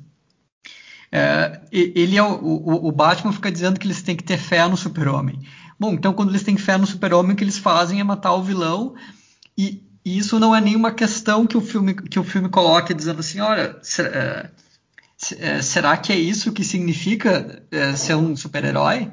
Não, isso é simplesmente uma coisa que acontece por motivos é, meio que estéticos e vazios, é uma coisa que tu contempla. É, o, ele, ele, ele é decapitado de uma forma completamente é, é, irrelevante, sabe? Não, na é, verdade, assim, ele é decapitado de uma forma covarde, porque ele já estava derrotado. É, é, isso que é o principal, assim, o Super-Homem super já tinha espancado ele, ele já estava lá todo cambaleante. O Hakumen enfia a espada, enfia o gato lá nas costas dele, do, tipo, ele, ele é, é, simplesmente é uma execução. Isso, e é uma execução totalmente vazia, porque não tem o menor, tipo, você fala, cara, que execução que é essa, né? Do tipo. E, e, não, e não é uma execução que acontece porque o Zack Snyder quer falar, por exemplo, sobre a perversão do ideal de justiça. Exatamente. Não, é simplesmente uma coisa que acontece. Uhum. Como se fosse isso que naturalmente acontece. O, o filme não é sobre isso. Né? É... Então, mas assim, o que me incomoda no, no, no Homem de Aço não é ele quebrar o pescoço do Zod. Apesar de ser uma cena que, sei lá, se fosse o Superman dos quadrinhos, o Zod está soltando aquele raio laser, o Superman ia colocar a mão dele, nem que carbonizasse a mão dele no, no processo, ele ia fazer isso. Então, é o que o Superman faz. O que me incomoda é que, para chegar naquela cena, eles destruíram Metrópolis sem, sem pensar duas vezes, cara. O Superman não se propõe em nenhum momento está caindo destroços das pessoas, as pessoas estão sendo mortas aos milhares naquele momento, tipo, nada. Aquilo, a cena, ele quebrar o pescoço do Zod é uma cena completamente vazia porque ele estava cagando para se, se, as pessoas viviam ou não até aquele momento. É por isso que também no Batman vs Super-Homem, aquelas cenas que ele copia do Alex Ross, né, o Super-Homem vem salvar a mulher na enchente, vem salvar aquela tripulação do foguete que explodiu, vem não sei o que, tipo, cara, não significa nada aquilo, porque não tem. Porque é uma continuação, e no filme anterior você não viu o Super-Homem se preocupar com aquilo. Então, é, Snyder faz só porque, ah, é bonita essa cena. É, é tentar reproduzir uma estética, só que sem. É é no, no sentido mais superficial possível, né? Não é à que ele coloca Alex Ross ao lado de Frank Miller no Batman Super-Homem, que não faz o menor sentido. Sim. São duas coisas completamente opostas como, como referência. É, é, um, tenta, um tenta desconstruir, reinventar um personagem, o outro é, celebra a mitologia, quer dizer, deles, né? No caso do Miller e do Ross, né? É, é, então, assim, o Snyder colocar essas duas citações assim, no, no, filme dele, tipo, lado a lado, sem pensar em nada, porque, por exemplo, ele coloca também no, no Batman Super-Homem várias cenas de jornalistas comentando se o Super-Homem é, um, é uma bênção ou uma maldição para a humanidade, né? É porque alguém deve ter jogado o Cavaleiro das Trevas na mão dele e falou: ah, olha, tem umas cenas aqui de um jornalistas comentando se o Batman é um cara legal ou não. Então vou colocar no filme porque é bacana. Tipo, é, ok. E, e essa incompreensão não, não é só em, em, relação aos personagens da DC, é, porque é, antes vocês estavam comentando essa questão que não dá para perceber exatamente o que o Snyder quer fazer. E eu acho até que dá para perceber. O que ele tem na cabeça é essa ideia de que os super-heróis são uma mitologia moderna e ele quer fazer um pouco essa transição. Então ele faz essa relação com os deuses antigos e os, e os heróis como os deuses do presente, completamente idealizados e tal. Só que é, ele entende é, mitologia e deuses, é, sei lá, e, e, a mitologia grega em especial, é, de uma forma que ela é, ela é completamente é, visual, é, porque porque o, o, digamos assim o, o, o, conteúdo dessa transição mitológica não está lá. Ele simplesmente faz uma associação estética, deuses do passado, deuses do presente. É, mas não, não existe nenhuma preocupação no sentido de fazer disso uma jornada. Né? É.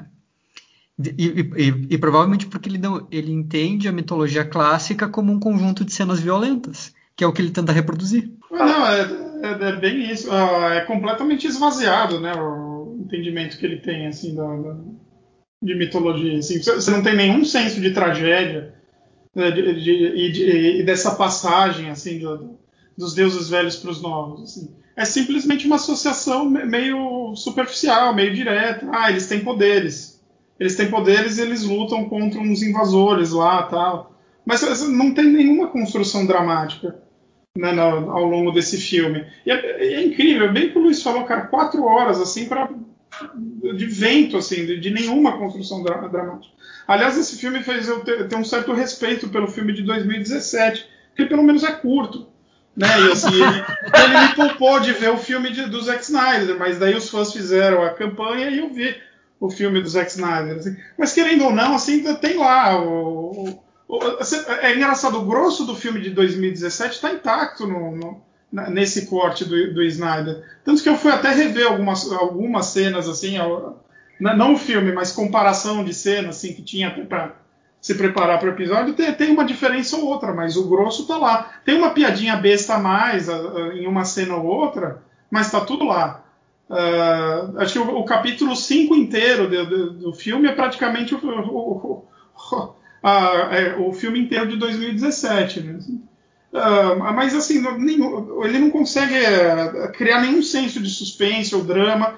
Quando eles matam lá o, o Steppenwolf, é um negócio assim que que também me chocou por isso, porque, ah tá, eles mataram, e aí, mas assim, não é estabelecido que tipo de, de ameaça é esse cara, ah, ele invade lá, luta com as Amazonas, ele quer as, as três caixas, ele sequestra umas pessoas, mas não tem nada, assim, no, no, no filme dos Vingadores, lá que foi feita a comparação, você tem uma cena exatamente do que está em jogo, né, do o que, que eles estão protegendo, por, por quem que eles estão lutando, ah, lá não, eles estão lutando numa zona neutra, né, com o céu vermelho, feio pra porra, assim, nada funciona assim na, na coisa. É tudo muito genérico.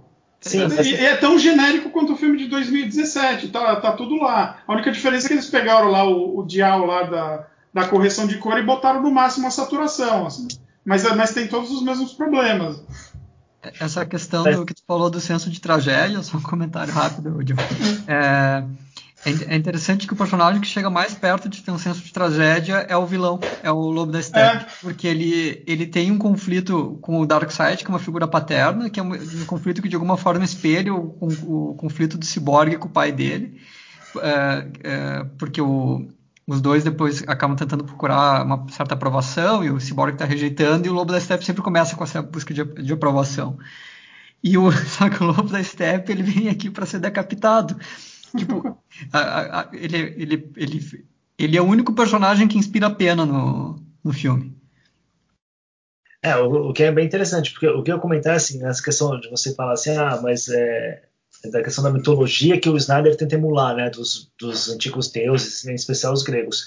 Se você pega a Ilíada e a Odisseia, é, você tem os deuses participando, você tem aquela, aquele distanciamento dos deuses em relação aos humanos, mas ao mesmo tempo também às vezes uma proximidade, que é o que eu falo na Ilíada e na Odisseia, que você está falando de deuses, né? ou mesmo nas tragédias gregas, que você também fala de deuses, existem aspectos humanos ali que são muito presentes e universais.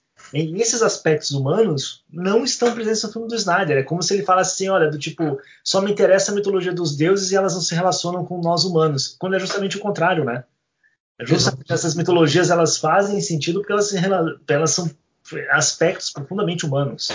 E aí o filme, por isso, por isso que no final das contas, quando você começa a ver, o, chega uma parte do filme, você simplesmente para de se importar com qualquer coisa. Você fala, cara, tipo, você não se interessa pelo que vai acontecer com aqueles personagens, assim, com aquele planeta, com nada. Então, é, por exemplo, o Steppenwolf, não é que ele não tem uma, uma, uma missão ali e tal. Tá muito clara qual é a missão dele, mas você, na verdade, não se importa com a missão dele de acabar com a Terra ou não que é aquilo que, assim, é, se você comparar, e não, vamos, não precisa comparar com quadrinhos, né, mas compara filme de super-herói com filme de super-herói.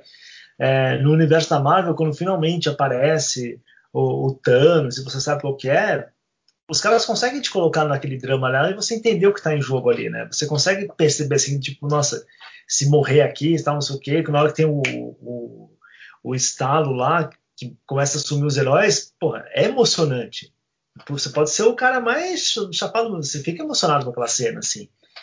É, e não tem uma cena semelhante em nenhum filme do Snyder, é, da DC Comics. Não tem nenhuma cena em que acontece alguma coisa trágica que você fala assim, nossa, isso realmente me toca. Você simplesmente, tipo, ou dá risada, porque é tosca, né? É pretensiosa, não sei o quê.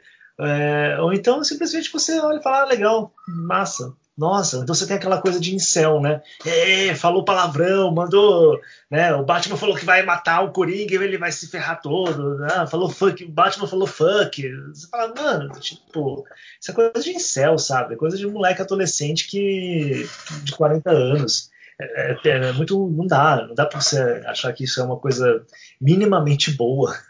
É, e assim, cara, isso é uma coisa que, tipo, o o que me irrita muito também, assim, no caso do, do Liga da Justiça, que, por exemplo, ele está numa narrativa que envolve os novos deuses, que são do Jack Kirby, né? Que já tem um, que tem uma puta mitologia rica, que tem um design é, tanto de personagens quanto do, do próprio mundo desses, do, da, as, as Mother Boxes, Apocalypse e tal, tem um puta design que não só é tipicamente kirbyano, mas que é muito rebuscado, né? Visualmente é muito interessante. O Snyder não só ele descarta qualquer referência é, ao Kirby, como na hora que ele reinterpreta isso, ele reinterpreta isso pelo viés de outros blockbusters. Então, assim, as caixas mães viram aquele MacGuffin é, vagabundo do primeiro filme do Transformers, do Michael Bay. Aquela caixa preta com que parece ter umas runas, né? Meio que impressas e que tem, e tem umas propriedades meio mal explicadas. Tipo, cria a vida e tira a vida, né? É meio isso aí, né? É, bom, é importante. É importante e se ninguém tomar conta, vai acabar com o mundo. Ah, então tá bom. É, você tem o, o, a própria questão da, dessa mitologia antiga, né? Assim, ele está claramente copiando o Senhor dos Anéis, né? Só copiando muito mal, né? Porque o primeiro Senhor dos Anéis do Peter Jackson abre com aquela batalha dos de todos os exércitos, né, dos anões, dos elfos, não sei o quê, é, matando Sauron, né? E cada um fica com um anel e tal. E do mesmo jeito que eles derrotam o Darkseid, né? Só que assim, é, é uma cena super fake, é uma cena que você não sente nenhum. Nem, é como o Di falou, você não sente nenhum drama, você não sente nenhum. Tipo, putz, se ele não for derrotado, esse cara vai destruir. Tipo, é só um descampado que parece um. Sei lá, um cenário de Super Mario Bros, né?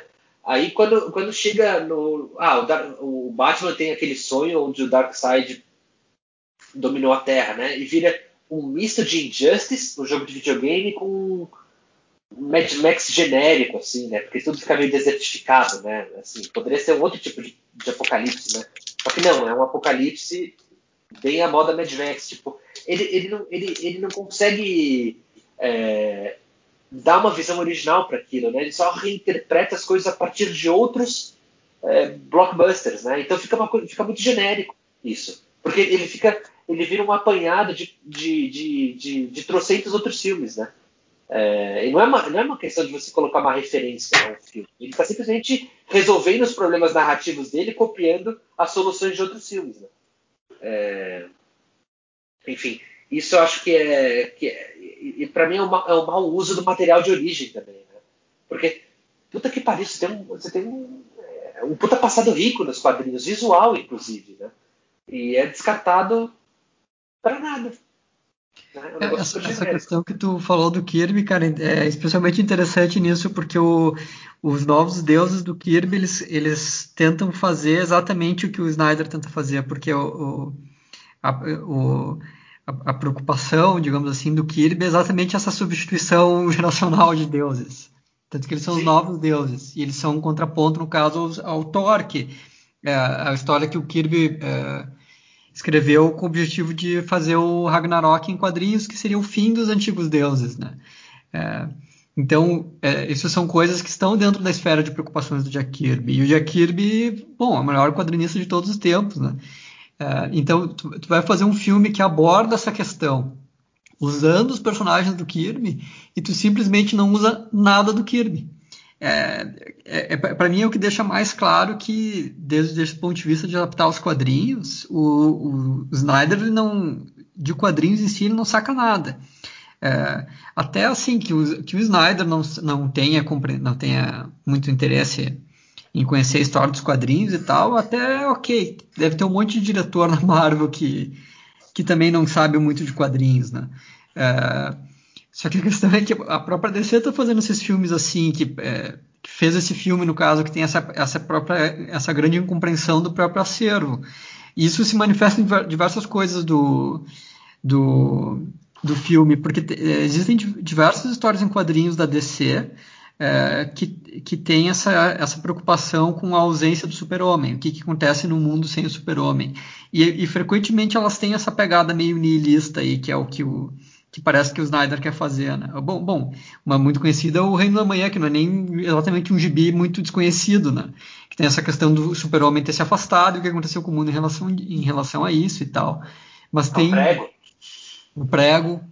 Uh, tem o... Tem a, mas isso... Tem muitas histórias da DC, tem até uma que saiu aqui no Brasil na revista do Superboy, que é um, um outro, daquela série Outros Mundos, que é que tem uma invasão alienígena, é, os alienígenas fazem na, Nova é, Metrópolis refém e matam tipo 100 mil pessoas cada vez que o super-homem é avistado e aí o super-homem se obriga a, a, a, se esconder e a desaparecer, né? E a história pra, trata exatamente de como é que ele cria coragem para retornar e tudo. Né? É, então, é, é, é, um tema bastante explorado na história dos, dos quadrinhos da DC. E o, o, o, Snyder, onde é que ele foi procurar a trama dele para fazer isso? Foi num jogo de videogame. É, até.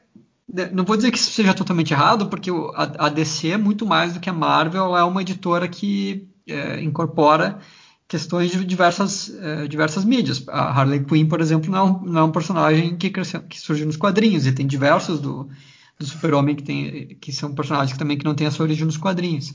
Mas a questão é um pouco o desperdício do, do, do acúmulo de conhecimento que representa essa, essa quantidade de gibis, porque a Marvel sabe fazer isso muito bem. Quando eles têm alguma alguma questão narrativa que eles querem resolver, eles pegam lá dos quadrinhos e é isso aí. Se eles precisam de uma Guffin, eles vão lá e pegam as, as joias do infinito e mais ou menos transpõem isso de uma forma fidedigna. Né?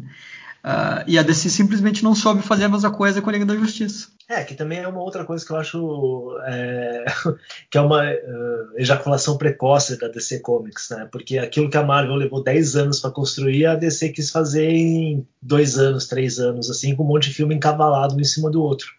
Que é do tipo criar um grande universo compartilhado que chegasse no momento de é, um quase apocalipse. Só que aí os caras também atropelaram. Por isso que eu falo assim que é, quando a gente remonta lá no passado, existe um momento ali em que não não estava tudo bonitinho quando o Snyder foi fazer a Liga da Justiça lá em 2017 para ele, porque os próprios empresários, os próprios donos de, dessas ideias aí da, da DC Warner não sabiam o que estavam fazendo no final das contas e não entenderam qual era o processo que levou a Marvel, ou até entenderam, mas quiseram fazer diferente, encurtar o caminho e tal, não sei o quê. Só que aí deu essa lambança toda que não faz o menor. Tipo, é, é, simplesmente tosco, ruim e fere o próprio legado da DC Comics. Isso que eu fico muito triste. Porque as pessoas que falam que eu sou Marvete, que eu sou não sei o que tal, eu, eu gosto muito da Marvel, eu, tenho muito, mas eu gosto da DC também, em vários aspectos. Assim, eu, eu queria, na verdade, era filmes fodas das duas casas, entendeu? Da mesma forma que eu quero gibis fodas das duas casas. Eu não quero ter que ficar pensando qual que ah, é melhor tal. Para mim, eu quero me divertir com as duas. Só que aí quando você vê o que o, essa coisa do Snyderverse, né, do, do, desse universo que o Snyder criou, não dá para ter nada. Você fala, cara, não, não, é aproveitável, sabe? Não é nenhuma coisa que você pode falar assim, puta, isso aqui é legal por causa disso, disso, disso. Não tem nada aproveitável ali. Porque é, tanto que já está entrando em conflito com o próprio universo cinematográfico da DC, né? É, o, o, os outros filmes que eles fizeram já não, não se articulam em nada com, com o universo do Snyder. É, o, o, filme da Pat Jenkins não conversa com o do Snyder. O Shazam não conversa com, com nenhum outro os filmes. Assim. Ele tem elementos em comum, assim, é só os personagens, porque e uma referência que eles existem nesse mesmo universo, mas a, a, Mulher Maravilha está completamente descaracterizada na, na, nessa Liga da Justiça. É, se você pensar que o filme lá, da, o, o, o 1984, se passa cronologicamente antes do, do Liga da Justiça, já, já não, não, não conversa que ela já, ela já passou por um, ar, um arco transformativo de personagem e chega aí no, no, no, no filme do Snyder, tudo isso é ignorado, não, não é levado em conta. Tudo é. bem que ele foi filmado antes, mas assim, não, não, não, não conversa. É, é. A Mulher Maravilha é muito mais violenta, muito mais distante no, no, no, no filme da Liga da Justiça do que ela é nos dois filmes da, da, da, que a Patty Jenkins dirigiu. Exato. É, a Mulher Maravilha da Patty Jenkins não teria decapitado o Lobo da Steppe. Né? É, exatamente. É. Ela, até no, no, no, Liga da Justiça de 2017 ele falava, ah, você ficou escondida aí durante muito tempo, mas aí no 1934 mostra que não, que ela estava atuando no mundo e, e beleza, assim, né? Não, uh, e, e, nesse também, assim, ela meio que ignora qualquer desenvolvimento anterior que teve, assim, no cinema. É, o meu, mas o meu medo agora é que a, a Warner ache que é uma boa ideia colocar o Snyder de novo à frente da, dos projetos da DC Comics, né? Dos filmes e tal. Não é, não é. Espera sair o Esquadrão Suicida, cara. Espera é. sair o Esquadrão Suicida. Porque agora, é porque agora construíram essa narrativa em torno do Snyder ser um gênio, mas é, por, é muito por conta do contexto do que aconteceu com ele é, originalmente. Mas assim, porque tudo, absolutamente tudo que criticavam no Zack Snyder, é, no, no, no, Man of Steel e no Batman Super-Homem, está presente multiplicado por 5 no, no, Liga da Justiça e ninguém deu um pito. Por quê? Porque tá todo mundo insensado pela tragédia pessoal e também pelo fato de que, assim, cara, é, eu fico feliz pelo Snyder, fico mesmo feliz pelo Snyder ter, ter podido fazer é, a versão dele do Liga da Justiça, por mais que eu ache uma merda, porque imagina o que é você perder sua filha e aí você, o estúdio, usar da sua tragédia pessoal para te demitir e para mutilarem o seu filme. Cara, isso é terrível. Então, assim, eu fico feliz porque ele fez o filme dele, por pior que ele seja. Mas a narrativa diz, cara, esse filme não pode ser ruim, porque tem que ser um triunfo pessoal pro Zack Snyder de superação.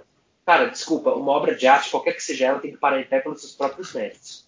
Se, se, daqui a 50 anos ninguém vai saber qual é o contexto que ele foi produzido, a obra de arte tem que, tem que, tem que se comunicar por si só.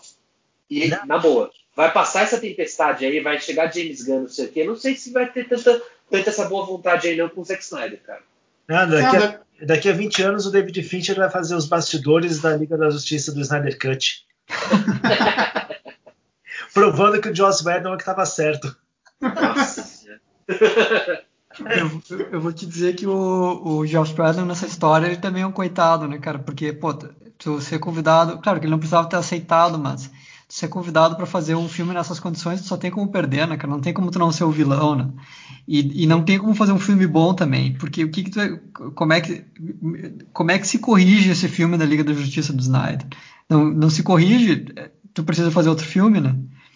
É, então ele foi contratado para fazer uma coisa que ia ser necessariamente uma porcaria nas piores condições possíveis e sendo o monstro da história, né? É, ele, ele, podia ter colocado um pouco as mãos na cabeça e pensado eu, eu, com isso aqui eu só estou comprando problemas para minha vida. É, pois Mas é. acho que nem ele conseguia prever o, essa virada que deu, assim, porque na época ele ainda tinha crédito na, na, na praça, né? Ele ainda era um nome de peso quando ele foi contratado. Ele fez lá o serviço contrataram ele.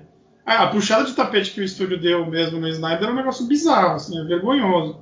Mas isso não, não faz o filme automaticamente ficar bom. Agora, todo esse papo também me parece muito uma narrativa para vender o filme sabe? Principalmente, ah, você fã, foi você que trouxe de volta, foi graças à sua campanha. Né? Todo mundo está se sentindo muito participante, assim, do, do, retorno do filme. Acho que daqui uns dois anos vão começar a reavaliar mesmo, falar, meu Deus, esse filme é, é uma desgraça, assim. É quatro horas. Se não tivesse de, pandemia, de... e se ah, não tivesse sim. pandemia, eu não sei se teria rolado esse filme, não. Porque, assim, quatro horas para um filme desses, cara, você vai lançar onde? Não, é. Então, você vê como o filme, inclusive, era até difícil de editar. Né, na, nessa versão integral, assim, tudo bem, dá pra você limar aí uma, uma hora e meia dele. Mas ainda assim, você tem um filme bizarro de três, de três horas, assim. Né, se você tira um monte de gordura dele, você ainda tem um filme bem gorduroso de três horas. É, mas, e que não se articula muito bem, assim, entre uma cena e outra. É, mas uma, isso é uma coisa muito interessante para se pensar, né? De você pensar nessa é, em tudo que aconteceu no mundo nos últimos dois anos que permitiram que uh, surgisse é, essa aberração de filme, né? Porque você tem essa realmente é, a questão do texto do Snyder Cut, toda a conversa sobre isso. Aí você tem o lançamento é da plataforma da HBO Max, então os caras precisavam também de alguma coisa, de algum produto que potencializasse esse lançamento. Você tem a ascensão da Disney é, com Disney Plus é, tomando espaço aí também, então tipo os caras da HBO ficam lá, tipo meu, o que a gente vai fazer? E a Disney Plus ela vem com pelo menos três histórias é, de sucesso, que é o Mandalorian, o WandaVision e agora o Falcão, e o Soldado Invernal. E aí, e, e no meio de tudo isso, a pandemia, né? Que obrigou as pessoas a ficarem em casa e acabou com o cinema. As pessoas não vão no cinema mais, então você precisa fazer alguma coisa, falar do tipo, olha. É...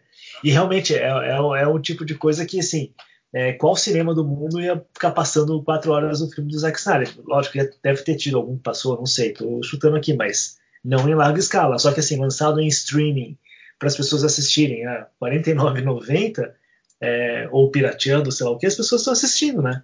Porque tá todo mundo em casa, ninguém pode fazer nada, tá todo mundo preso. Tipo, basicamente é uma tortura. É, basicamente a, teve, a, humanidade teve que sofrer um sequestro para viabilizar o, o filme do Zack Snyder. Exatamente. No final, quem teve sorte é o Lobo da Steppe, que só tomou. só teve metade da cabeça decepada.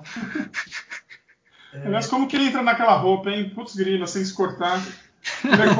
Conseguiram piorar o design do Lobo da Steppe. Tudo bem, é... era um personagem do Mortal Kombat genérico no primeiro filme, mas isso daí é, é uma atrocidade, assim, não tem nenhum respiro em termos de design, assim, na, no visual dele. Parece um triturador de pia, que nem o Luiz falou aí numa conversa com a gente. É, mas, mas eu espero que assim, eu espero, mas assim, é, então essa narrativa toda foi construída para o filme.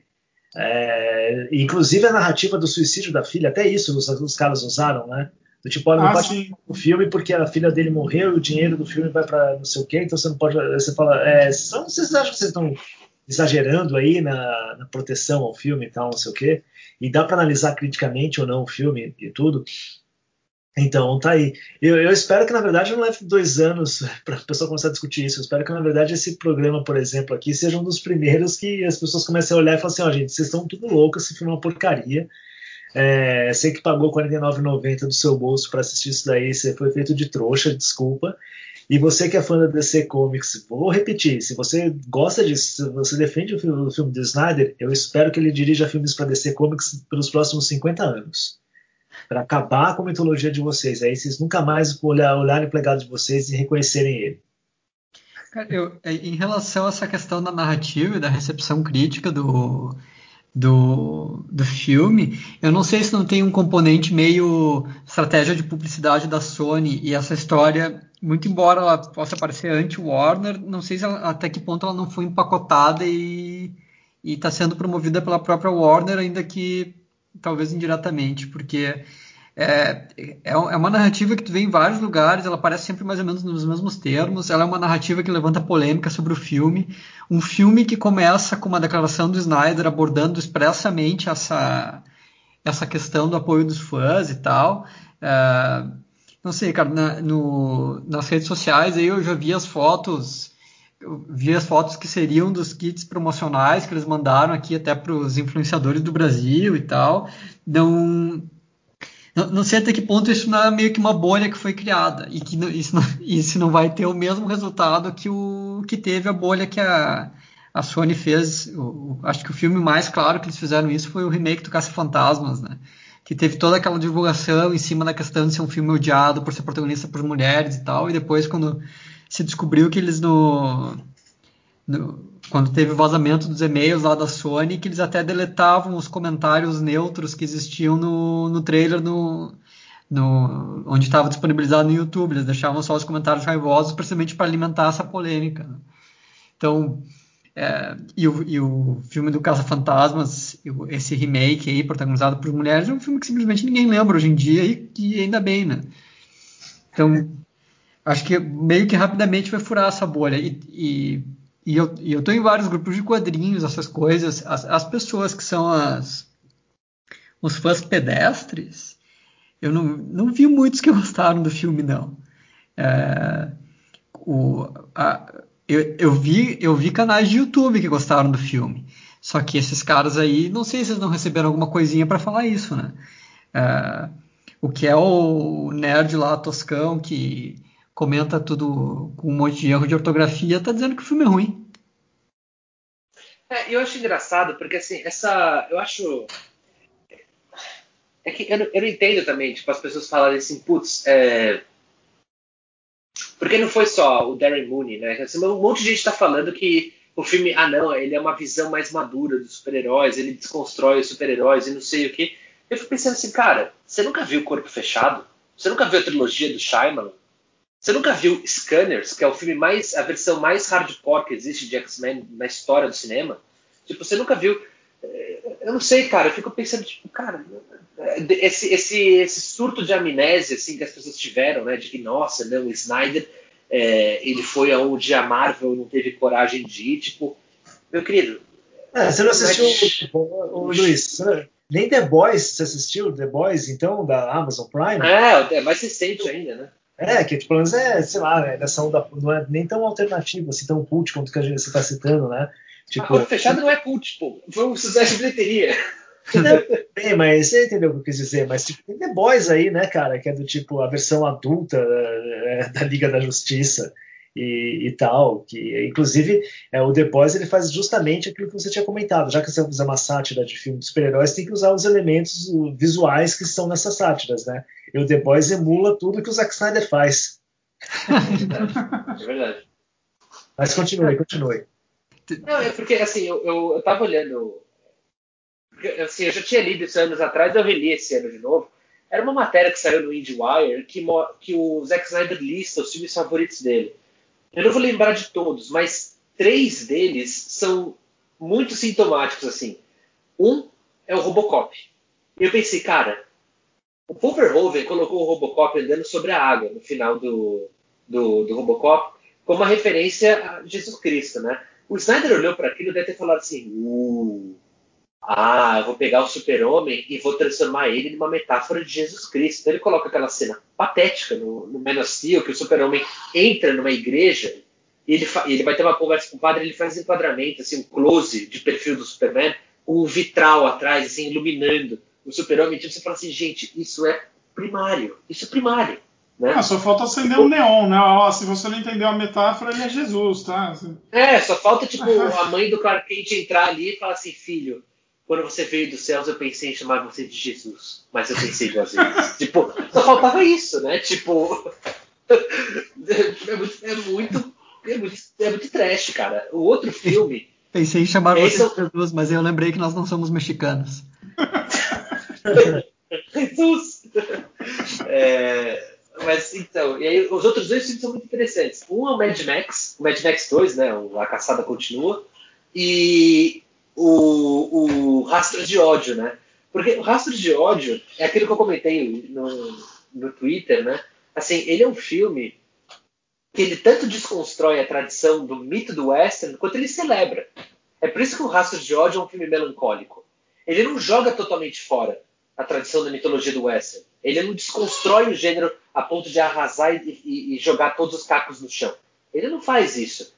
Ele, na verdade, dialoga com a própria tradição do western de uma forma muito é, madura mesmo, né? muito, muito sagaz, né? muito perspicaz, e é por isso que é um filme tão melancólico. Né? Assim, é, e é um filme muito estilizado também. Porque, é, eu não sei se vocês se lembram, mas os índios no, no Raças de Ódio são atores americanos. E o John Ford, que dirigiu, ele sempre foi um cara, é, nas décadas anteriores, que se vangloriava de usar atores é, é, é Native Americans né, é, para fazer os papéis de índio. Ele não colocava americano em brown skin. Ele fez nos anos 50 o filme com americano em brown skin justamente para comentar o artificialismo do gênero. Então, ele é um cara que sabe usar o artificialismo de uma forma é, inteligente. E o caso do, do Mad Max é interessante porque o Mad Max é um faroeste, só que é um faroeste pós-apocalíptico, né? Então tudo que ele pega de mito do western ele transporta para um, um, um mundo futurista, né? Tanto que você pega o começo do Mad Max 2, você tem aquela narração em off e a câmera vai indo por uma estrada até encontrar o, o, o Max, né? É, então eu acho interessante porque assim, o Snyder ele, ele pega esses filmes ele vê a coisa mais superficial possível, né? Do, do, que, da, do que aquilo oferece, né? Ele não consegue olhar para nem pouco além da, daquela imagem, né? Ele não consegue, ele não consegue discernir nenhum raciocínio por trás daquilo, né? E é por isso que eu acho interessante citar o, o Corpo Fechado e o Fragmentado e o Vidro, porque são filmes que vão muito mais nessa tradição do John Ford do que o próprio Snyder. Porque o Corpo Fechado, ele tanto desconstrói o personagem do super-homem ao reimaginar ele como um homem comum, quanto ele celebra a própria tradição do super-herói. O, o, o, vidro faz isso pra caramba, né? Aquele final onde o Samuel Jackson fala: ah, o, o Bruce Willis e o James McAvoy vão, vão lutar no topo de um, de um arranha-céu. E não é, eles lutam num estacionamento. Um cara é morto sendo afogado numa poça de água. Tipo, ele. ele mas, mas o final do filme celebra o papel do super-herói na, na realidade. Ele não simplesmente desconstrói o, o, o gênero, né? É, então eu acho engraçado que parece que deu um, um, ataque de amnésia assim, nas pessoas, né? Porque o The Boys ele, ele faz uma sátira com aquilo, ele desconstrói a partir da sátira. O Shyamalan, não, ele não satiriza. Inclusive são filmes de terror dele, são filmes de suspense psicológico, são filmes que são verdadeiramente sombrios.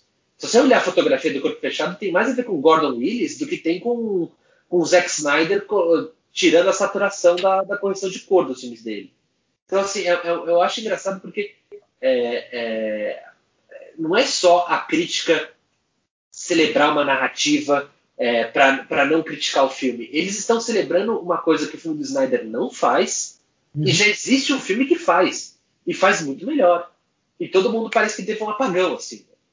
Tipo. Então, isso eu acho que é uma coisa que vale a pena ser dita, porque, assim, quando você olha as referências do, do Zack Snyder, né, os filmes que, de formação dele, você entende que ele é um cara que, assim, ele não.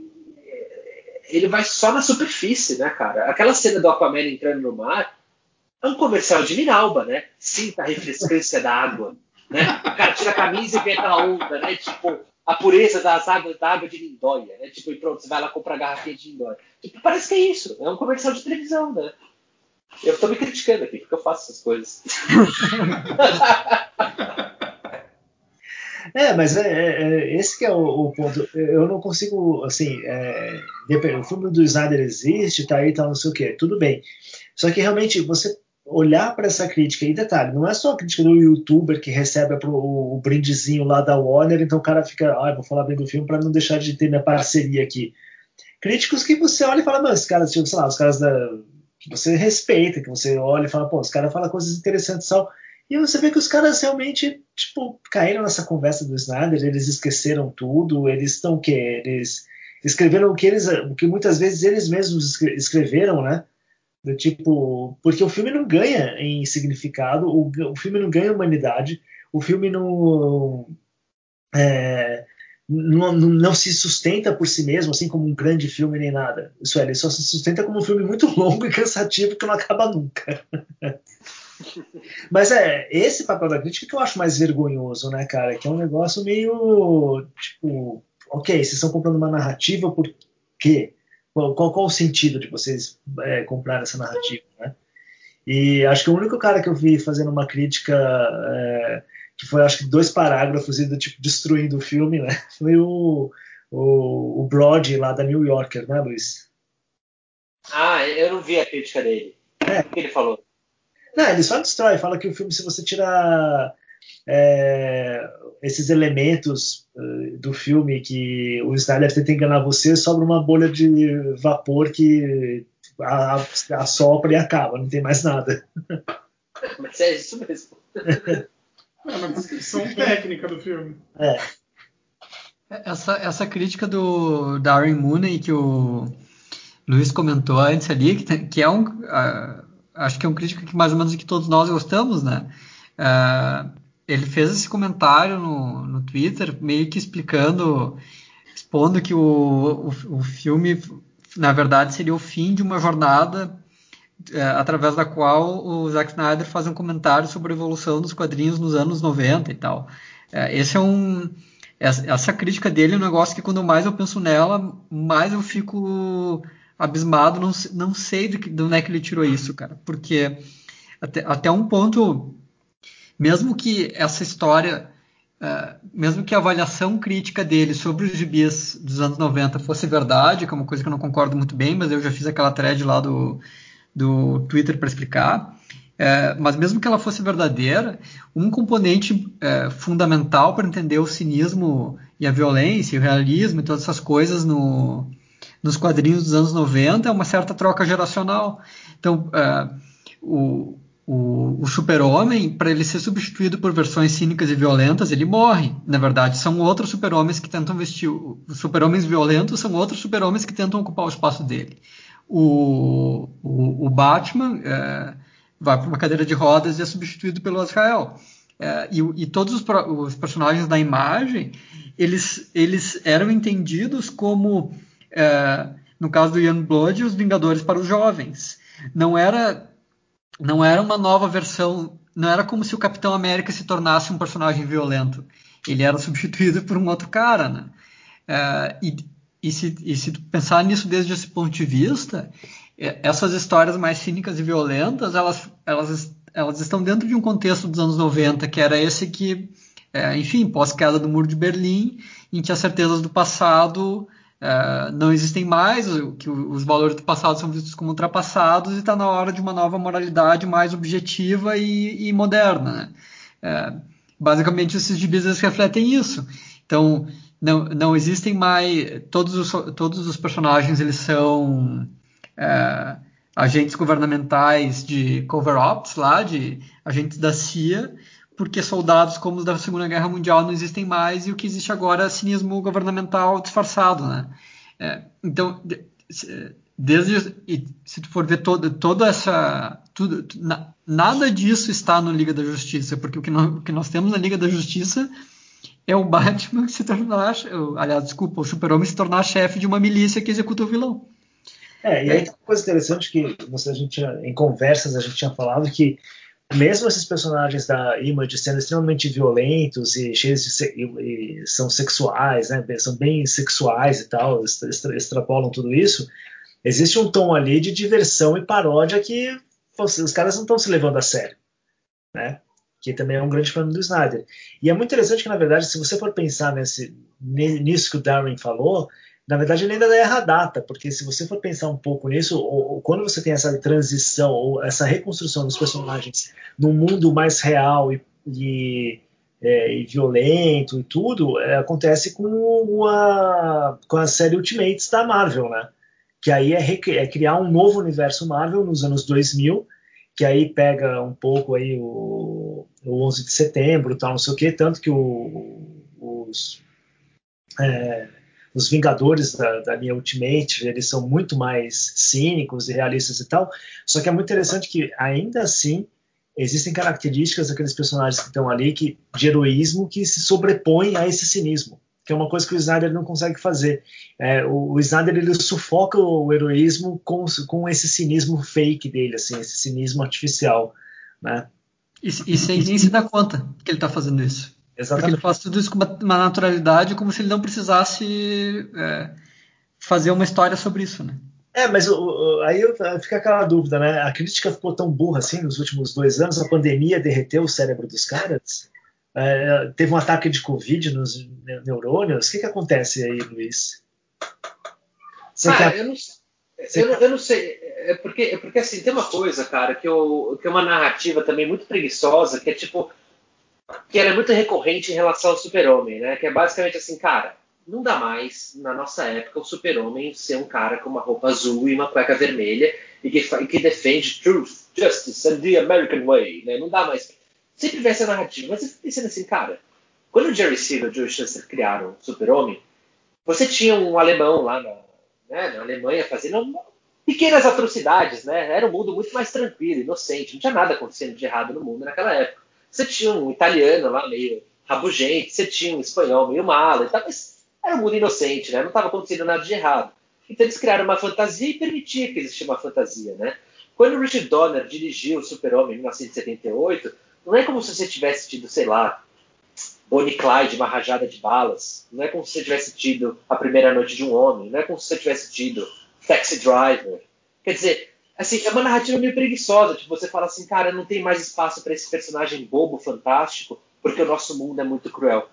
Uh, então, né, o mundo sempre foi cruel, né, cara? Então tem espaço para fantasia e foi exatamente isso que a Pat Jenkins percebeu com Mulher Maravilha. Mas por que, que eu, tem espaço? Mas, mas vem cá, por que que eu, então, mas é que tá, mas o filme da Pat Jenkins, ele foi recebido bem mal, né? Tanto que na verdade dois, dois, o primeiro não. Uh, o dois.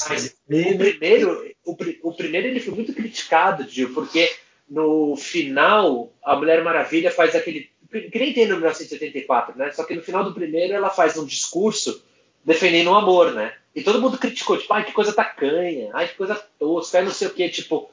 É... mas só que é uma realidade da personagem e dentro da estética do filme está justificado aquilo.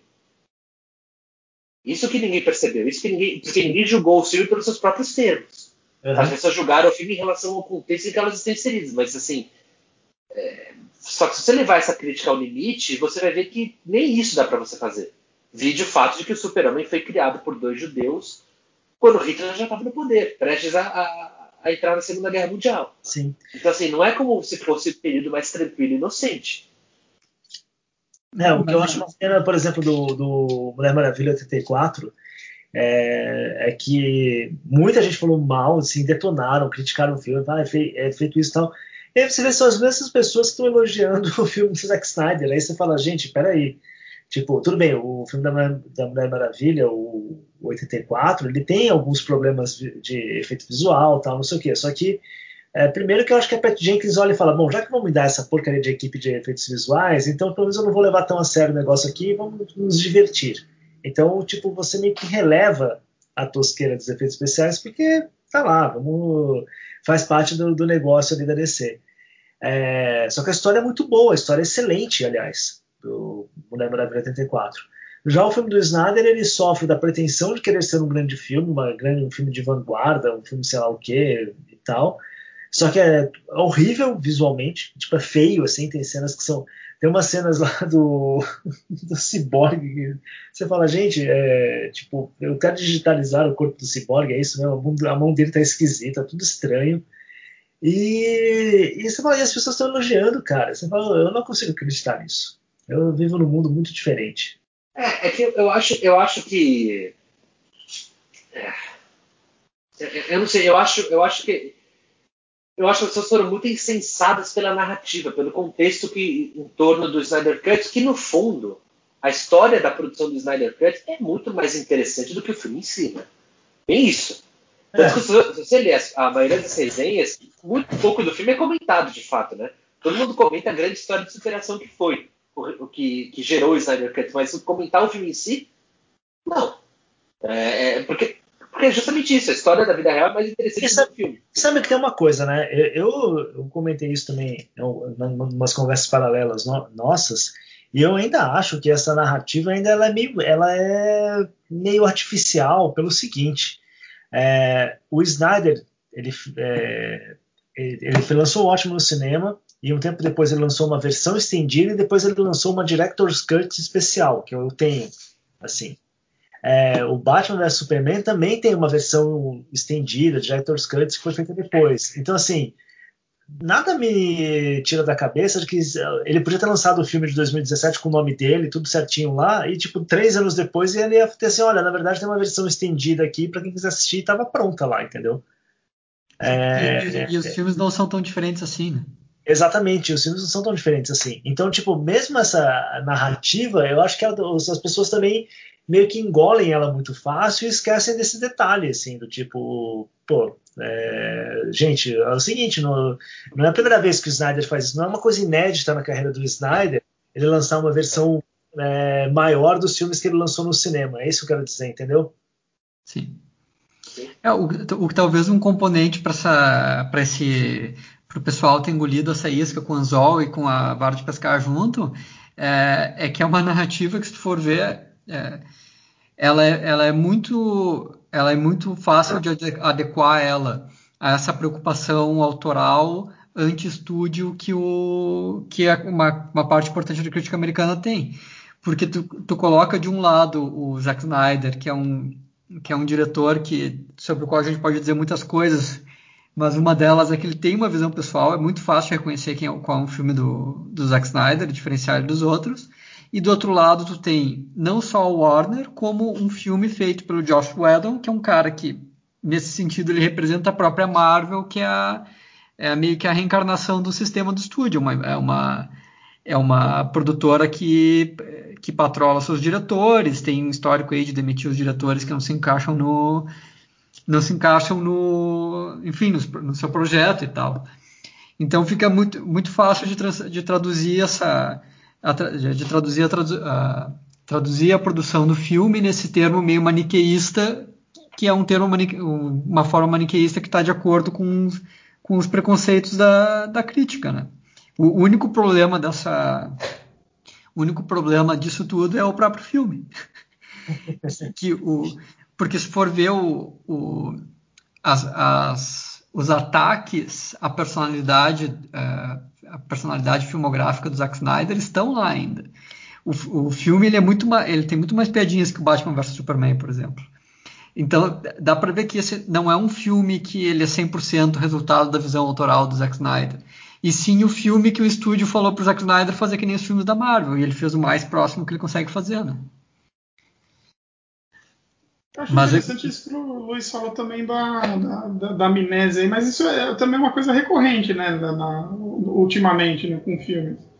Eu lembro também que, mesmo a Mulher Maravilha, que foi um filme bem recebido, mas na época tentou se fazer uma, uma narrativa em cima de que ah, um filme protagonizado por mulheres, assim, sendo que tinha, acho que recentemente tinha um outro filme de super-heroína, e mesmo assim, né, a gente tem exemplos de filmes de, com protagonistas femininos aí bem, bem, recentes, mas daí na, na, época eu lembro que a crítica, principalmente essa crítica mais rasteira, assim, né, de, de influenciadores, estava também caindo, matando em cima, assim, de, né, abraçando uh, bastante, assim, essa narrativa de que, ah, nossa, era um filme importante, o caramba, o, o, o, próprio filme do, dos Caça-Fantasmas também, te, você vê que tem to, toda uma tentativa de fazer um evento midiático em torno. Assim. É, eu também, eu tô, tô, com o Dionísio, eu não entendo exatamente como esse pessoal abraça isso tão, tão facilmente. Porque é, você falou, a realidade não condiz com, com o que está acontecendo, assim, não, não, não tem nada, nada de novo assim, no que o Snyder está fazendo, mas tá aí, para mim é só mais um jeito de vender o filme, assim. É que, sei lá, do jeito que a coisa foi construída, Douglas, foi, é, assim, porque esse hype do Snyder Cut já vem de alguns anos, né? E quando anunciaram, virou tipo uhum. um grande triunfo, né? Tipo, as pessoas admitirem que o filme, primeiro, não é bom, e segundo, não é tão diferente assim do filme do, que saiu do Joss Whedon, que não é do Joss Whedon, porque quem assinou não foi o Joss Whedon, foi o Zack Snyder, é o equivalente a tipo, caralho, o Lance Armstrong se dopava para ganhar aqueles, aqueles torneios de, de, de, do Tour de France, sabe? Tipo, Puta que pariu, mas a pulseirinha amarela que eu usava é tudo mentira. É, meu amigo, é mentira. Sabe? Tipo, então assim, acho que ninguém tava. No meio de ano de pandemia, ninguém queria uma mentira dessas, né? Todo mundo queria uma história de superação, né? É, ainda mais contra, sei lá, o, o, monstro misógino, racista, nazista, que é o Joss Whedon, né? Tipo, que virou esse super tirano da noite pro dia, né? coisa bizarra, que era um puta mala do caramba em mídia social, feminista, assim. Aliás, é, é bem assim, você vê como não não condiz a coisa. Porque você pegar, por exemplo, a cena lá que o Vicente comentou lá do diálogo da Marta com a Lois Lane, no filme de 2017 ela se dá num, num ambiente de trabalho, ela se dá lá no planeta diário. E, e as duas são interrompidas por um por um jornalista homem que meio que, que, que fala de uma maneira meio machista, assim, com a, com a Lois Lane. Assim. Você vê que é, que, é, que é bem o um imprint do Joss Whedon, assim, nessa cena. Eu tô até, até vendo assim, ele lá na. Não, não, imagina, ela não pode ter abandonado de trabalho, que negócio absurdo. Não, e a gente aproveita para mostrar o sexismo no, no espaço de trabalho tal. Enfim, tem, tem isso. E agora, essa, essa, virada de 180 que deu, assim, em cima dele, de querer associar ele com a figura de, de um abusador e o caramba. Pô, não sei, não sei exatamente que verdade tem por trás disso, mas é, é, é, é, é, ainda mais com o que falavam do Zack Snyder, né? Que ele era um protofascista, assim. Uns delírios, assim, que o pessoal abraça, que sei lá. É, Mas é o que você falou, você tem que admitir que, que, nossa, eu tenho que admitir que eu fui enganado e paguei 60 reais pra isso, né? Coisa que eu não é fiz, diga-se passagem. O Snyder ele era visto como, um- como um diretor protofascista por conta da adaptação de Ayn Rand que ele queria fazer e pelo fato de que, assim, 300, é, o, próprio, o próprio Batman Super-Homem, então você tem essa, essa fetichização, assim, do corpo do, do corpo desses, sobre, desses, desses deuses humanos, né? Assim, que vira uma coisa... é, Ele era lido dessa maneira, né? Ele era, ele era... É que não existe a cultura do cancelamento, assim, no período, mas ele É. era quase que proto-cancelado por causa disso, assim. E é engraçado, porque agora ele virou um triunfo da justiça social, por conta do Cyborg, porque ele, que- ele que escolheu a Gal Gadot e tudo mais, né? É, então, assim, é, é engraçado como é, a, a narrativa ela é mais detalhada do que a própria do que o próprio roteiro do Liga da Justiça, assim. Ela, né? não, ela é muito mais fascinante, Mais nuances. que o próprio roteiro. Então, assim, é isso que, eu, isso que eu acho eu acho engraçado, assim, do, do. Eu fico puto porque eu acho o filme uma merda e eu gosto dos personagens, eu queria ver eles bem representados na tela, mas assim, é, é, eu acho engraçado toda, tudo que tá em volta, assim, do, do, do filme, né?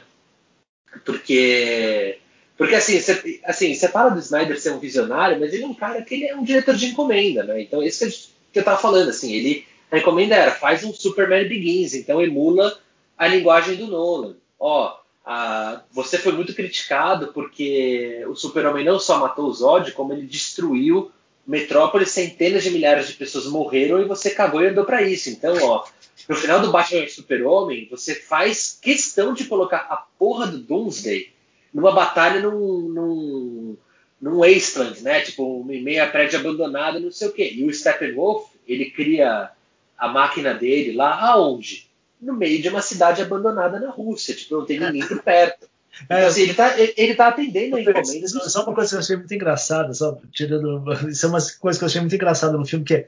Ah, é uma cidade chamada X que teve um acidente nuclear e é próxima de Moscou. Aí o meio então morreu todo mundo em Moscou, né?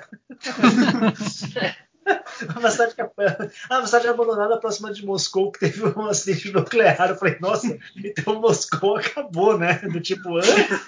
tipo, aquelas coisas que você para assim, eles falaram isso mesmo? É, então, e, assim, fica muito claro que ele é um diretor de encomenda. Não só ele colocou as piadinhas, mas, por exemplo, a decupagem no Batman Super-Homem, ela dá dor de cabeça, porque assim, o Snyder ele faz uns, uns planos de câmera na mão, que a câmera, o personagem está parado só tipo olhando pro nada, a câmera fica girando, câmera na mão, e não sei o quê, e tipo, ele não faz establishing shot, ou ele, faz, ou ele fez e não, e não colocou na montagem, enfim. Mas tipo, peraí, o Batman ele tá num cassino, mas esse cassino é aonde? Mas ele tá tentando descobrir o terror. O que caralho que tá acontecendo? Se você olhar a linguagem do, do Liga da Justiça, ela é muito mais convencional, né? Ela é muito mais tradicional, é muito mais câmera fixa, movimento de dolly, movimento de grua, mais clássico. Aí vem essa picaretagem aí do formato 4x3, como se fosse uma coisa mais clássica, porque ele está remitologizando, agora ele está celebrando esses super-heróis. Só que a cada curva da narrativa do Liga da Justiça, ele traz esse propósito clássico dele. Então, tipo, a coisa é completamente desconjuntada. Assim, as ideias não se encontram, né? Você tem a sinapse, mas ela não chega no outro neurônio, ela se perde em algum lugar.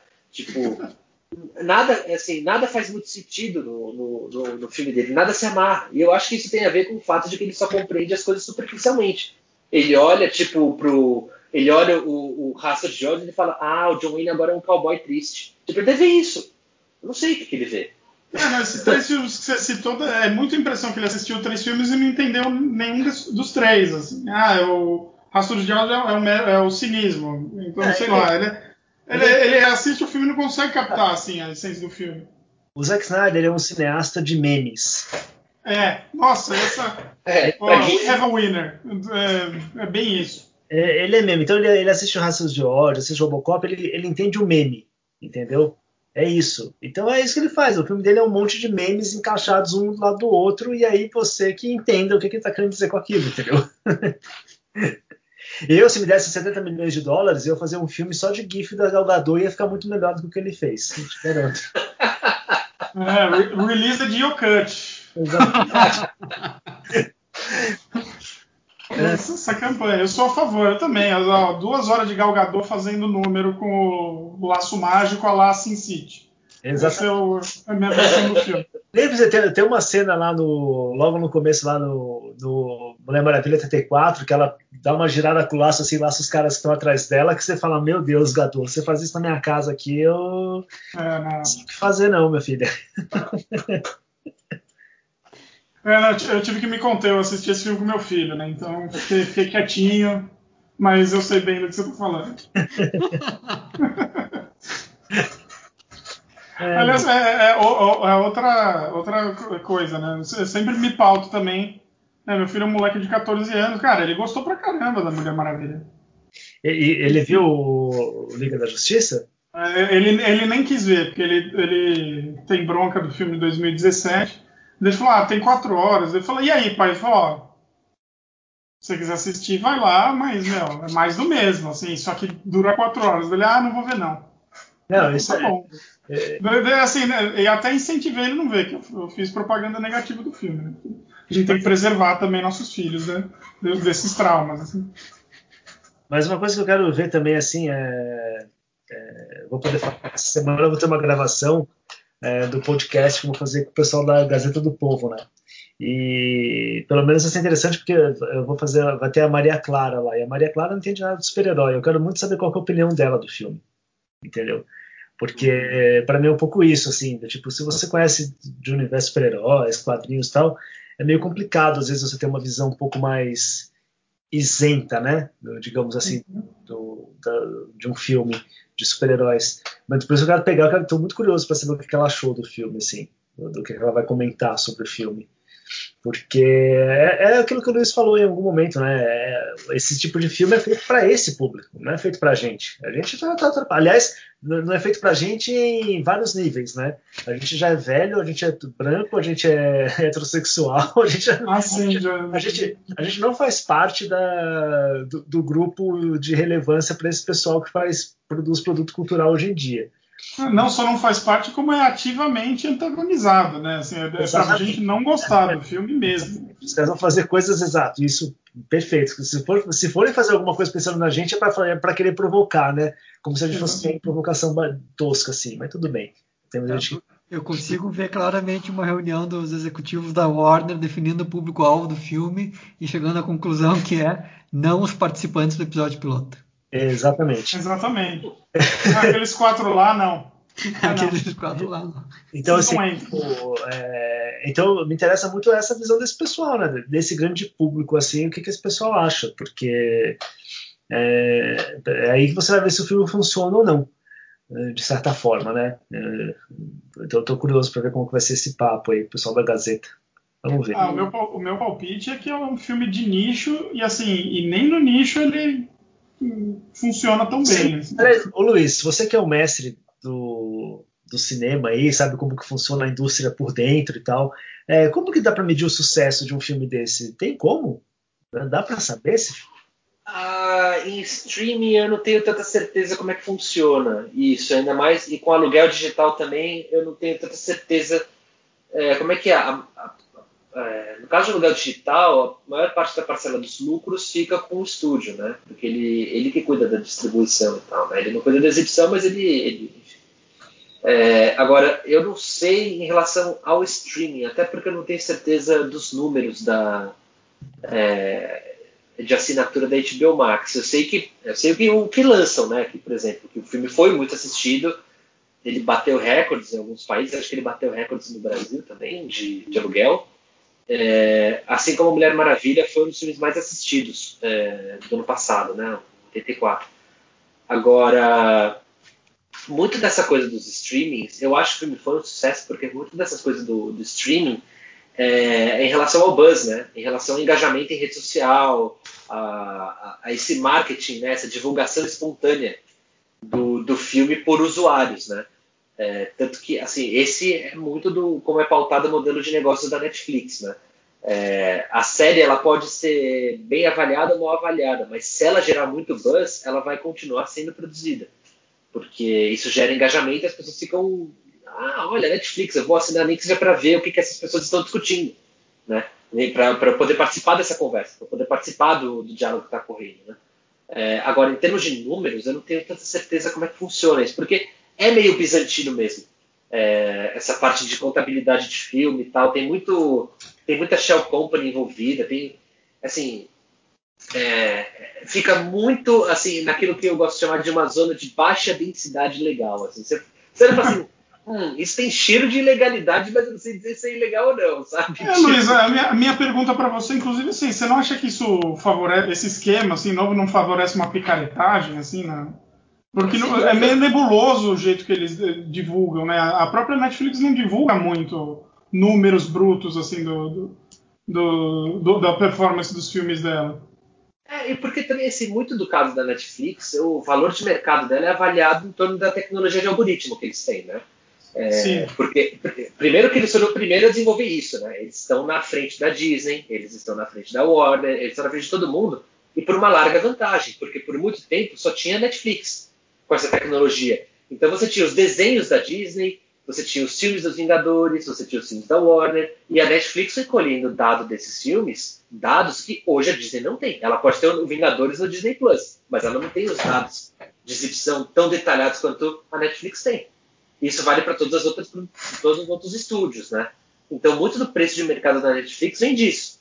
É, agora, termos exatos de valores dessa divisão, cara, porque a coisa ela, ela cheira estranho do, do processo de financiamento, de captação de recursos dos investidores e tudo mais, a, a, a, parte da repartição do lucro.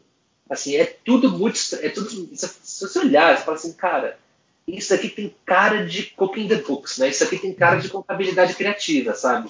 É, não, até mesmo essa coisa de colocar ênfase na, na própria. no engajamento, é um bom jeito de você esconder o que está ro realmente rolando, assim, no, é, alguém tá tá com filme. Com certeza. Tipo, a começar pelo público, né? Que paga 50 reais pra ver essa bosta desse filme. Tipo. é, mas é meio, é meio esquisito mesmo, assim. Mas eu, eu acho, eu, eu acredito que o filme tenha sido um sucesso, né? Porque é, a DC sempre tá meio combalida, né? Nesse caso dos filmes, né? Aí você tem o, você tem o Snyder Cut e na sequência o trailer do, do James Gunn, né? Tipo, a coisa dá uma Uma é né? Porque, porque ano passado o Aves de Rapina, que estreou pouco antes da pandemia, foi um fracasso de bilheteria, né? Foi um filme que hoje está esquecido.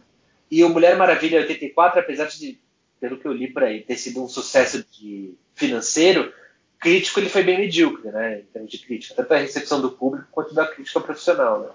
É, então a DC tá sempre meio que parece que tipo, é, let's take take this one day at a time, né? Tipo, porque assim, não dá para fazer um plano de longo prazo como, como a Marvel faz, né?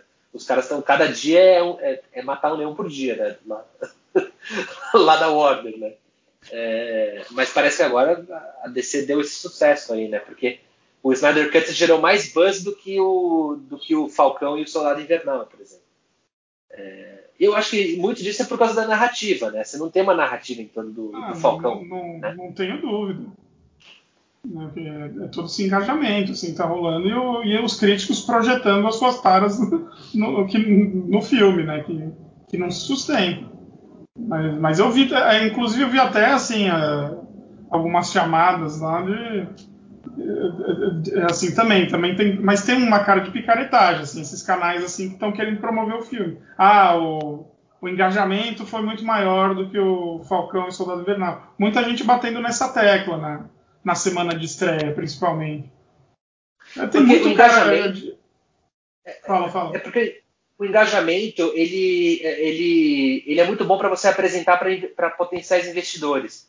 Então você fala assim, olha, aquele filme ali, ele pode não ter sido bem recebido. No entanto, olha o quanto que ele gerou de mídia espontânea, de engajamento, de clique, de like, de tweet, de post no Instagram, de matéria no Omelete, no caralho. Aí o cara fala, hum, tem razão. Então, aqui já tem um mercado pré-estabelecido é, para eu poder investir. Que o, o, Esquadrão Suicida do, do, James Gunn é exatamente isso. Assim, o filme ele foi o Esquadrão Suicida do David Ayer. Ele foi um sucesso estrondoso de bilheteria. Ele fez mais dinheiro do que o Batman do Super-Homem. Só que ele foi um fracasso de crítica e de público. A resposta da Warner é: não vamos jogar isso no lixo. Vamos fazer um reboot.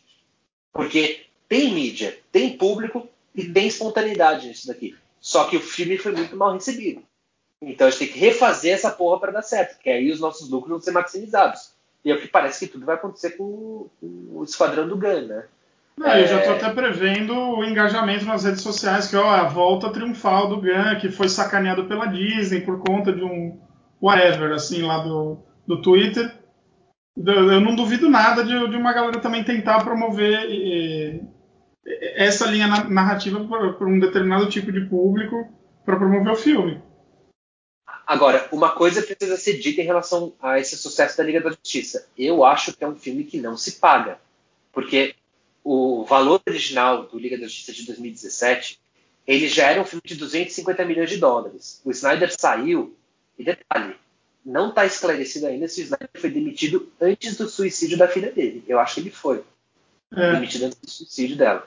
Mas tudo bem. O filme custava 250 milhões de dólares. Ele estava enfrentando uma série de problemas. O Whedon entrou e refilmou. O filme foi para um orçamento de 300 e tantos milhões de dólares. O Liga da Justiça de 2017 é um dos filmes mais caros já produzidos na história do cinema. Com valor ajustado e tudo. Ele é um dos filmes mais caros da história do cinema.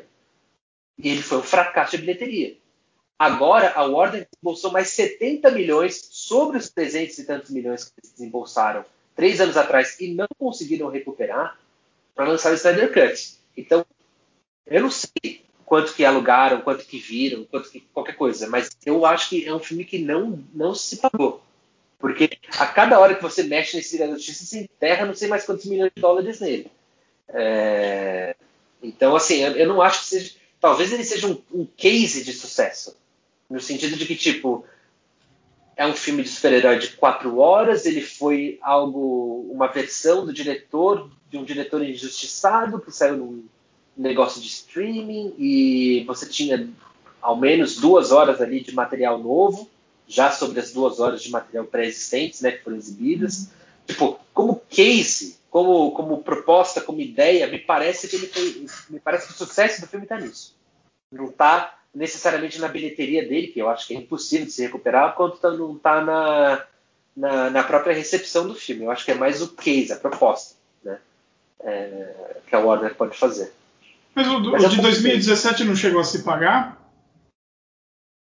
É, eu acho que ele fez em bilheteria global menos de 700 milhões. É, se você pensar em termos. De... É, nada, é, então ele, ele tomou prejuízo. Assim. Porque bilheteria internacional você tem remessa de dinheiro, você tem conversão de é. moeda, enfim, você tem um monte de coisa que, que vai tirando o lucro do filme, além dos próprios royalties, né? Você tem Ben Affleck, Gal Gadot, né? É, você tem todo esse povo aí que tem que receber a primeira fatia de bilheteria. Então acho que o filme não deu, foi um um belíssimo fracasso de bilheteria. Né? Mas aí entra, acho que aquele componente que tu estava falando de administrar os negócios para viver mais um dia, né? Porque tu pode ter um filme de 250 milhões de dólares, se ele não está terminado, tu, é, o, o, é, vai ser zero o resultado. Então tu coloca mais, é, tu pode colocar mais 100 milhões e de certa forma é um lucro, porque o zero, mesmo que ele se transforme em, em um valor que não seja suficiente, ele é ainda mais que zero, né? E agora eles colocaram mais 70 milhões e tiveram mais esse resultado. Então tu vai mais ou menos vendo o que, que tu tem para fazer e vai indo assim, né?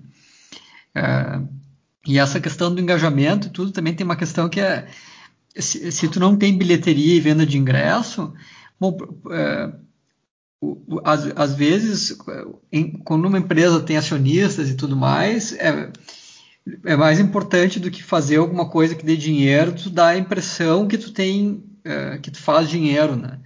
Uh, então, e, e para dar essa impressão, às vezes tu tem que medir e apresentar os números que tu pode medir e apresentar os números, ou nos quais tu pode ser um sucesso. E se tu não pode medir a venda dos ingressos, mede o engajamento, que é o que tu pode dizer que tu ganhou, né? É, eu, eu acho que ele virou uma coisa de case, porque, tipo, primeiro ele galvanizou, né, assim, a, a, propriedade intelectual desse Comics, né, ele deu uma galvanizada nisso, e, e mais importante, eu acho que assim, eles conseguiram, de fato, artificialmente, mas eles conseguiram vender a ideia de que a DC, ao contrário da Marvel, é um lugar onde essa propriedade intelectual é explorada por visionários. Então você tem o Coringa, do Todd Phillips, você tem o Snyder Cut, que, olha, restauramos a visão deste artista, Zack Snyder. Né? É, Agora tem o Esquadrão Suicida do Gun. Eu acho que eles estão indo nesse filão para se diferenciar, já que eles não conseguiram fazer o universo compartilhado. E, é... e, e, e, no início do universo cinematográfico da DC, é, essa sempre foi uma carta na qual eles tentavam bater, né? É, claro que bater no sentido de falar, não de fazer, né? É, mas sempre eles venderam essa ideia de assim, não, os nossos filmes nós vamos entregar as nossas propriedades para que autores façam o que eles quiserem. Ao contrário da Marvel que manda todo mundo seguir um roteirozinho. Até o quando eles pegaram lá o Ayer para fazer o Esquadrão Suicida era era foi, isso. O, é, o, anúncio era claramente nesse sentido. Era isso. Depois eles foram lá e patrolaram o cara igual, mas é, desde o ponto de vista do que eles estavam, a publicidade que eles estavam fazendo sobre o que eles fazem era essa publicidade. Né? Então talvez agora eles tenham conseguido estabelecer os parâmetros nos quais eles conseguem fazer com que isso seja um pouco mais coerente, ou pelo menos que seja percebido de forma mais coerente. Né? É, e não é uma coisa padronizada, né? Você tem um filme de quatro horas, aí você tem um, um, drama quase independente de 40 milhões de dólares que é o Coringa, aí você tem um, um filme de humor negro que é Aves de Rapina, é, um filme de família ba relativamente baixo orçamento, custou 100 milhões de dólares, que é o Shazam, né, que é um filme meio sessão da tarde, meio tipo entretenimento para né, para criança, para não sei o quê, que eu, eu, acho que funciona nesse sentido, como um filme de sessão da tarde. É, e você tem o, o, Mulher Maravilha, que seria, digamos assim, um blockbuster mais é, é, convencional, talvez seja a palavra, é, mas assim, você tem, você tem essas linhas também, né? O, da faixa de orçamento, da duração do filme, Sim. da estética. É, porque, por exemplo, a, a, a, Fox cavou esse nicho de fazer filme de super-herói é, rated R, né, que acho que no Brasil seria mais 18, talvez, que é o Deadpool, né, que rompeu esse bloqueio. Agora você tem o, o Aves de Rapina já foi numa censura é, acima de 16 anos, né, que você tem bastante violência, Agora o Esquadrão Suicida, né? Tem até aquela cena do, do trailer do Gun agora que viralizou do, do tubarão arrancando o cara, dividindo o cara em dois, né? Com as tripas voando e tudo, né? É, ele, assim, já estão explorando esses filões, né? O próprio Coringa já foi nessa numa outra classificação indicativa, né? Então me parece, assim, eu acho que a DC tem que ir para esse caminho mesmo, assim, né? Porque se eles, porque senão eles vão ficar tentando seguir a Marvel e vai dar nisso, vai dar esses, vai dar esses Frankenstein, né? Assim, Liga da Justiça é um Frankenstein, né? Você tem é, onde que acaba a visão é, profundamente equivocada do autor e onde entra a visão dos executivos que querem seguir uma tendência de mercado, né? Tipo, isso é esse Frankenstein, né? Então, é, eu acho, eu acho que a tem mais a fazer isso. Caga para o universo compartilhado, faz aí, cada um toca o seu barco e eu acho que vai ser muito mais interessante. E, e, de certa forma é, é, fazer o que eles faziam bem, né? Porque o, é, o, o, digamos, os filmes da DC só são um fracasso se tu compara eles com os filmes da Marvel após os anos 2000, porque antes disso o Super-Homem era um baita no sucesso, o Tim Burton era um baita no sucesso, os filmes do Nolan, enfim. O, é, claro que tem aí os filmes do Schumacher no meio do caminho, mas isso conta como um pouco baixa de guerra, né? não posso esperar que eles acertem todos e tal. É, mas eu quero te dizer que, de certa forma, tu entregar assim para os diretores é uma repetição de uma forma que eles vêm fazendo há não sei quantos anos que vinha dando certo, porque o filme do Batman do Tim Burton é um filme do Tim Burton, né? É, enfim, não, não, não, seria necessariamente o caso de dar esse cavalinho de pau que eles deram para tentar reproduzir o que a Marvel faz, né? E até porque a Marvel realmente é menos versátil daí, né? É, eu, eu, acho que, eu acho que o Batman aí que vai sair do, do Matt Reeves vai ser bem essa direção também, né? Acho que porque, porque assim, a DC meio que já tem, já tem essa coisa meio nichada, assim, né? Porque essas séries de televisão que eles fazem do Arrow, The Flash, Legends of Tomorrow, elas são séries teenager, mas para aquele canal da Warner, né, o CW, que fazem um puta de um sucesso, cara. Eu não assisto, mas elas fazem um puta de um sucesso. Os caras fizeram crise nas infinitas terras. Né? E não para de sair spin-off, né? Agora tem o, o Superman, o Lois Clark, não sei como é, é o nome dessa, dessa série que saiu nova do Super-Homem. É, você tem os desenhos animados, né? A DC tem uma puta tradição de desenho animado. Os desenhos do Bruce Timm. É, é, você tem os jogos de videogame, né? Os, os, jogos da série do Arkham e do Injustice, que são um puta de um sucesso também. Porque, nesse sentido, a estratégia de de diversificação da Warner é muito mais bem acabada do que da, do que da Marvel. O jogo de videogame dos Vingadores que saiu em 2019, eu acho, um fracasso completo. Assim, é, agora tem o jogo do Homem-Aranha e tal, mas assim, você nunca teve um desenho da Marvel que, que fosse tão bem recebido quanto foram os, os do Bruce Timm. E o Aranha Verso não conta porque o Aranha Verso é longa. Não é um desenho que passa sábado de manhã para criança, né? Tipo, com uma, com uma regularidade, né? É, e não é sistemático, né? É, uma, é um ponto fora da curva. Não, não é como se a Marvel tivesse feito outros, né? E, Exato. E, e sem falar que acho que é da Sony, né? É da Sony. Sim. É da Sony. É, eu acho que a, a DC nesse lado. também, né? O jogo de também. É, exato. É, já o do, do, Avengers, não, ele é, ele é produção da, da Marvel, porque foi a Square que desenvolveu o jogo, mas ele é produção, ele tem o selo da Marvel Studios, dizem, né? Acho que eles contrataram o estúdio, a Square, para fazer o jogo. Mas eu acho que assim, essa, essa estratégia diversificada da DC foi, eu acho que deu certo justamente porque eles não tentaram integrar tudo sobre o, o, uma, uma pessoa só, né? Eles conseguiram, olha, você, o Bruce Timm, toca lá teu barco, ó, você é, da NetherRealm Studios, toca aí o Injustice. Você da Rocksteady, toca aí o Batman, né? Tipo, eles souberam, eles souberam administrar isso. Acho que funciona melhor mesmo. O Coringa, independente de você gostar ou não do filme, é, ele é um filme que custou 40 milhões de dólares e, e deu um bilhão de bilheteria. Foi para Oscar, assim. Tipo, dá certo esse modelo de negócio, né? É, é que eu, o caso do Aves de Rapina, que é um filme que eu gosto, eu acho que teve uma idiotice aí na janela de lançamento do filme, né? Eles lançaram em fevereiro, é, que é uma época muito pouco é, muito pouco aproveitável para blockbuster, né? Para esse tipo de filme.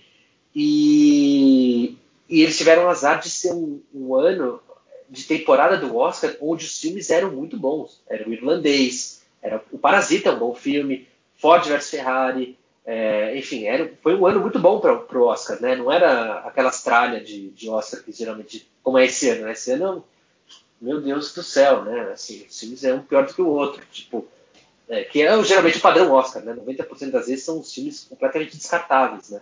É, não, é, foi um ano muito bom, então eles tiveram um puta azar com a de né? ao meu ver. Mas eu acho que a estratégia é correta esse seguir. Assim. Bom, é senhores, vamos, vamos, de repente vamos dar uma folga para o nosso, para o nosso, nosso amigo ausente Douglas. É, não sei se vocês têm mais considerações aí para fazer sobre o filme.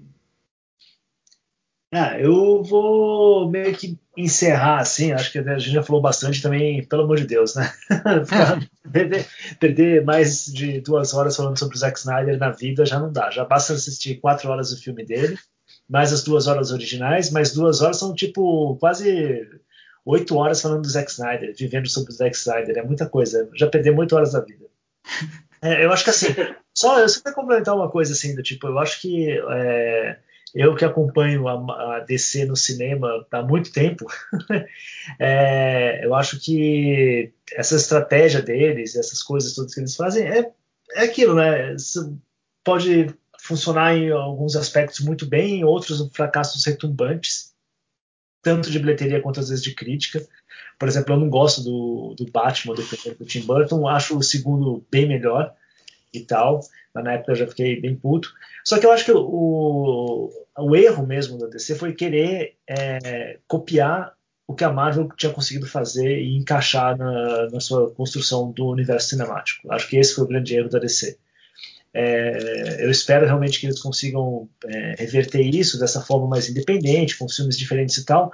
E a minha única ressalva é que assim, a DC, a DC não, desculpa, a Marvel, é, muita gente acha ah, os filmes não têm personalidade e tal. Eu acho que assim, pô, se você pega, eu acho que a grande sacada da Marvel foi justamente ter construído esse universo inteiro, que é uma coisa muito até o Luiz tem mais especialista em universos compartilhados, mas eu acho um fenômeno assim o que a Marvel consegue fazer, unir 10 filmes, 11 filmes, sei lá quantos filmes são agora, tipo, o número exato, mas num universo desse aí de 10 anos em que de repente você começa lá com o Homem de Ferro, sabe, um personagem B da Marvel, que de repente vira um dos maiores sucessos do cinema e a partir disso você constrói toda uma, uma história no cinema. E isso que a gente está olhando de, ah, de, de repente é, essas coisas mais independentes do universo Marvel que a gente gostaria de ver, né, uns, uns, auto, uns, cineastas mais autorais e tal, eu acho que vem justamente nessa segunda leva agora, que começa inclusive através das séries da Disney Plus. Porque WandaVision tem um tom completamente diferente, no final fica igual. Falcão e o Soldado Invernal é muito boa, assim, ela tem uma personalidade própria que é bem interessante, assim, tipo, eu fiquei surpreso com algumas escolhas narrativas que eles fazem ali e tal é bem legal. E, pô, eles chamaram o Sam Raimi de volta, né? Então, é, eu acho que é um bom sinal, assim, do que eles pretendem, assim, nessa segunda fase, assim, pode-se dizer, né? nessa é, segunda década de filmes da Marvel e tal. Quanto a DC, eu só espero que realmente o Snyder é, pare de fazer filmes da DC. é só isso que eu queria. Nossa, por favor. É, é isso. Então eu encerro aí, agradeço demais aí vocês que pararam para me ouvir, agradeço o convite do Vicente, do Douglas que está ausente e agradeço a parceria e o papo com os amigos aí. É, Douglas, considerações finais? É, cara, eu tô, tô na mesma. Eu, eu, eu acho que a. Eu espero aí a, a DC realmente voltar a fazer o, que, o tipo de filme que ela sempre fez, né, com seus erros e acertos. Eu espero nunca mais ter um filme do Zack Snyder, porque né, já deu bem. Depois desse, assim, acho que já dei todas as chances que eu podia ter dado para ele. É, e, e, é isso. Bora assistir Falcão, que tá bem mais legal mesmo. Pô, meu, só aquelas. É, é, o Vicente e o Luiz não estão vendo, não, o Falcão, né? Não, eu não tô. Não, não. É dois paia mesmo, viu? Pelo Você chegou a ver WandaVision já também, Luiz?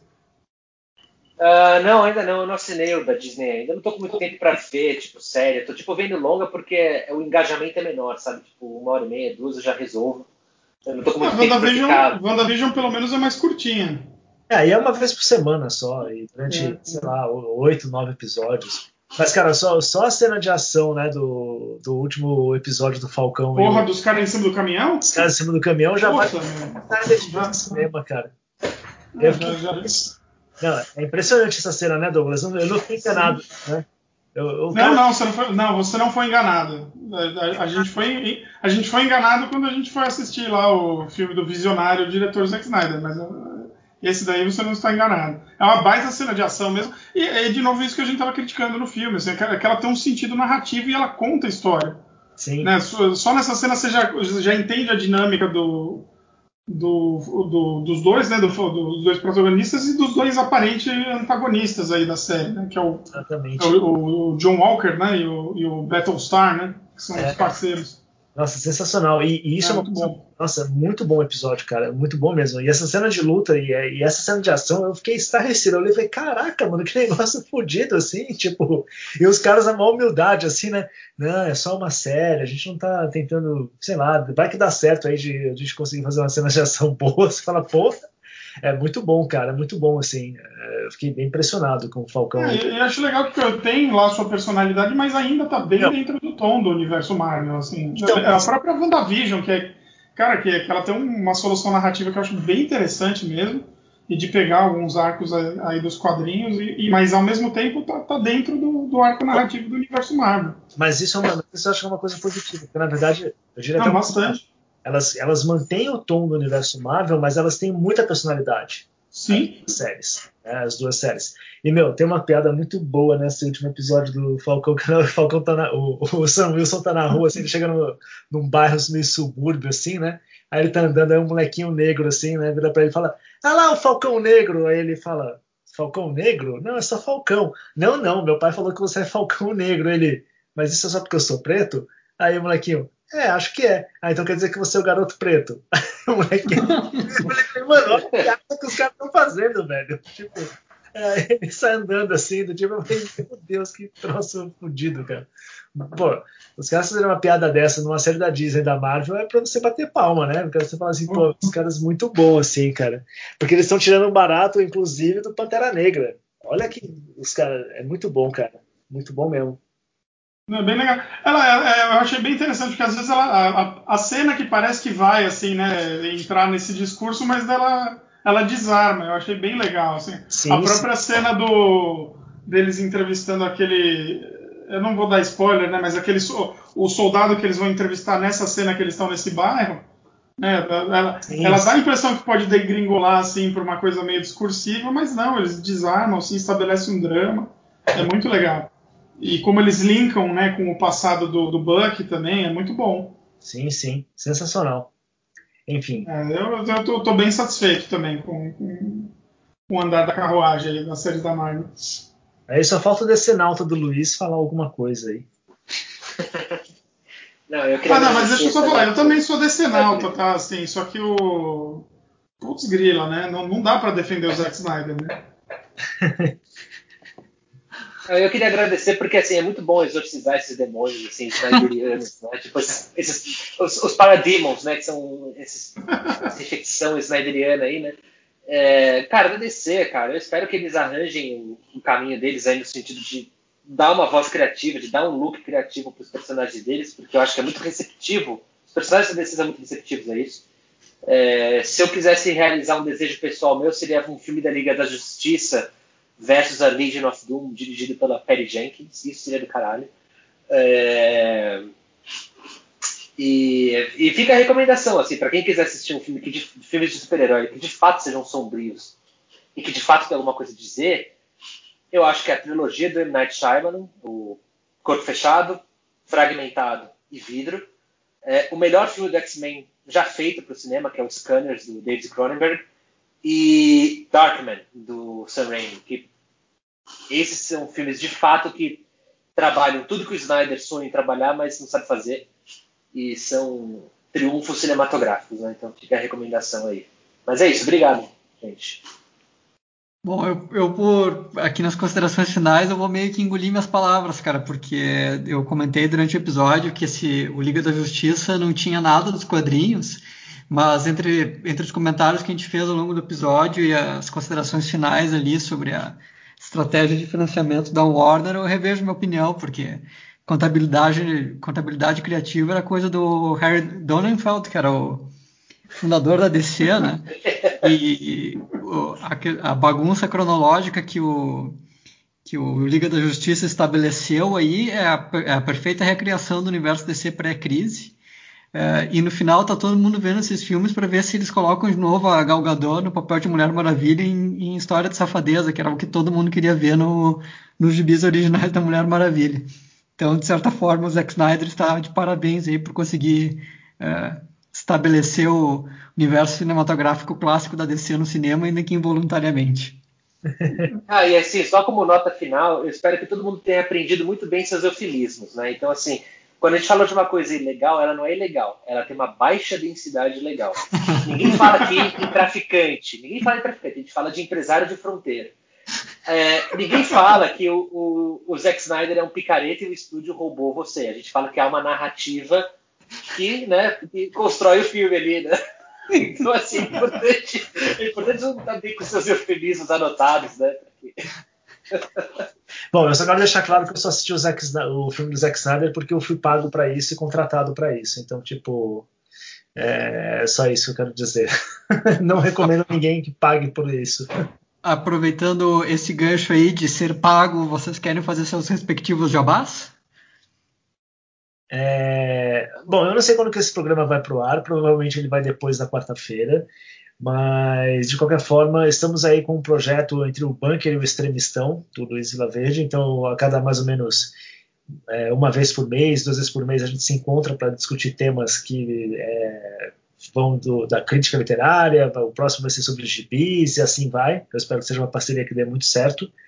É, continuamos a tocar os projetos do Bunker e com muito apoio do New Frontiers Ned, que é o, o Vicente Renner, né? Tanto o seu blog quanto o podcast episódio piloto, tudo tem também várias parcerias acontecendo. E sigamos aí, né, tentando é, trazer um mínimo de, sei lá, bom senso, sanidade, é, bom gosto, ou às vezes é, piadas bem, bem ou mal feitas, mas alguma coisa assim, para esse universo é, de gibi, cinema e, e tal, que são coisas que a gente gosta, mas que infelizmente estão muito maltratadas ultimamente, assim, né?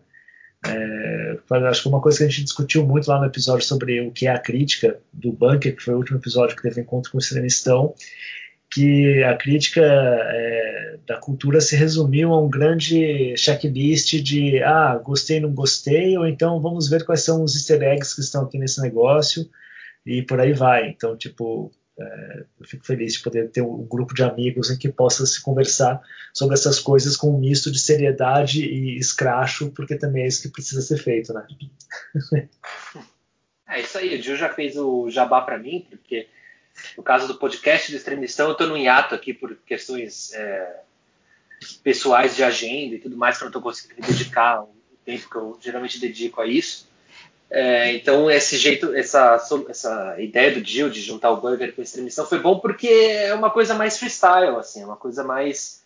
Ah, vamos conversar sobre um tópico X, meio que de cabeça, meio com as impressões, sem, sem ter um aprofundamento no sentido assim, de ter um estudo, né? Tipo, é, porque para o extremistão, geralmente, eu, eu, a gente vai discutir obra de um cineasta, eu revejo todos os filmes, eu leio, não sei o quê. Tipo, eu não estou com esse tempo para me dedicar. Então, esse caminho que o Dio criou aí entre para juntar o, o, o bunker e o extremistão foi legal porque é uma coisa mais freestyle mesmo, assim. Né?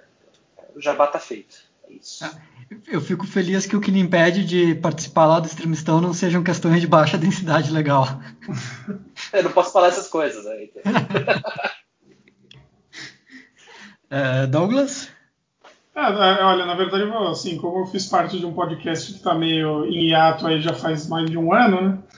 Pode ir lá, eu ouvi os cinco episódios, todos eles estão disponíveis no Penúltima Palavra, no Spotify. Mas eu quero mesmo reforçar o, o jabá e dos amigos. O, o sou é, é, frequentador assíduo lá do, do Bunker desde 2015, desde, do, desde que ele abriu, eu, eu pago apoio e tal, eu, eu quero incentivar quem está ouvindo a, a, ir lá apoiar o Bunker, que recebe grandes textos aí, é, é, exclusivos, né, todo mês, inclusive alguns assinados até pelo, pelo nosso host aí, o Vicente, também são muito bons. O New Frontiers Nerd, que é o site do Vicente, que é, não tem outro site melhor de quadrinhos hoje no Brasil, e nunca teve, inclusive, posso dizer isso de boca cheia. E o Extremistão, que pô, é meu podcast favorito. E, e seguido de perto pelo episódio piloto, tá, gente? Então é isso aí. Podem me seguir no Instagram também, quem quiser, delulabai78. De vez em quando eu posto uns desenhos lá. Uh, beleza, pessoal. Vou, vou, eu, como jabá, vou redobrar então aí a aposta no jabá dos colegas. Uh, assistam no bunker as conversas que tá rolando com o pessoal do Extremistão. Espero dessa da quarta-feira que vem participar, se, se tudo der certo e tudo vai dar certo. Uh, sigam aí os colegas no, no Twitter, nas redes sociais e todas essas coisas, em busca de comentários técnicos e abalizados sobre tudo que existe de melhor na cultura pop mundial. É, da minha parte, é, New Frontiers Nerd, meus colegas aí já comentaram, agradeço a todos os elogios, prometo que estou trabalhando na próxima resenha já, vai ser sobre, provavelmente vai ser sobre os gibis do Miguel Ancho Prado, que foram lançados aí no Brasil nos últimos meses. É, então é isso, pessoal. É, agradeço a todos por ter aceitado o convite e por ter se submetido aí a essa sessão de tortura para que nós de, de rememorar a experiência negativa com o filme de Snyder para que nossos ouvintes possam é, fazê-lo devidamente precavidos ou, não, com sorte, até mesmo não se submeter a essa mesma tragédia pessoal. Espero que todos vocês se recuperem é, rapidamente. É, valeu, pessoal. Até a próxima. Até mais. Valeu, gente. Obrigado. Valeu.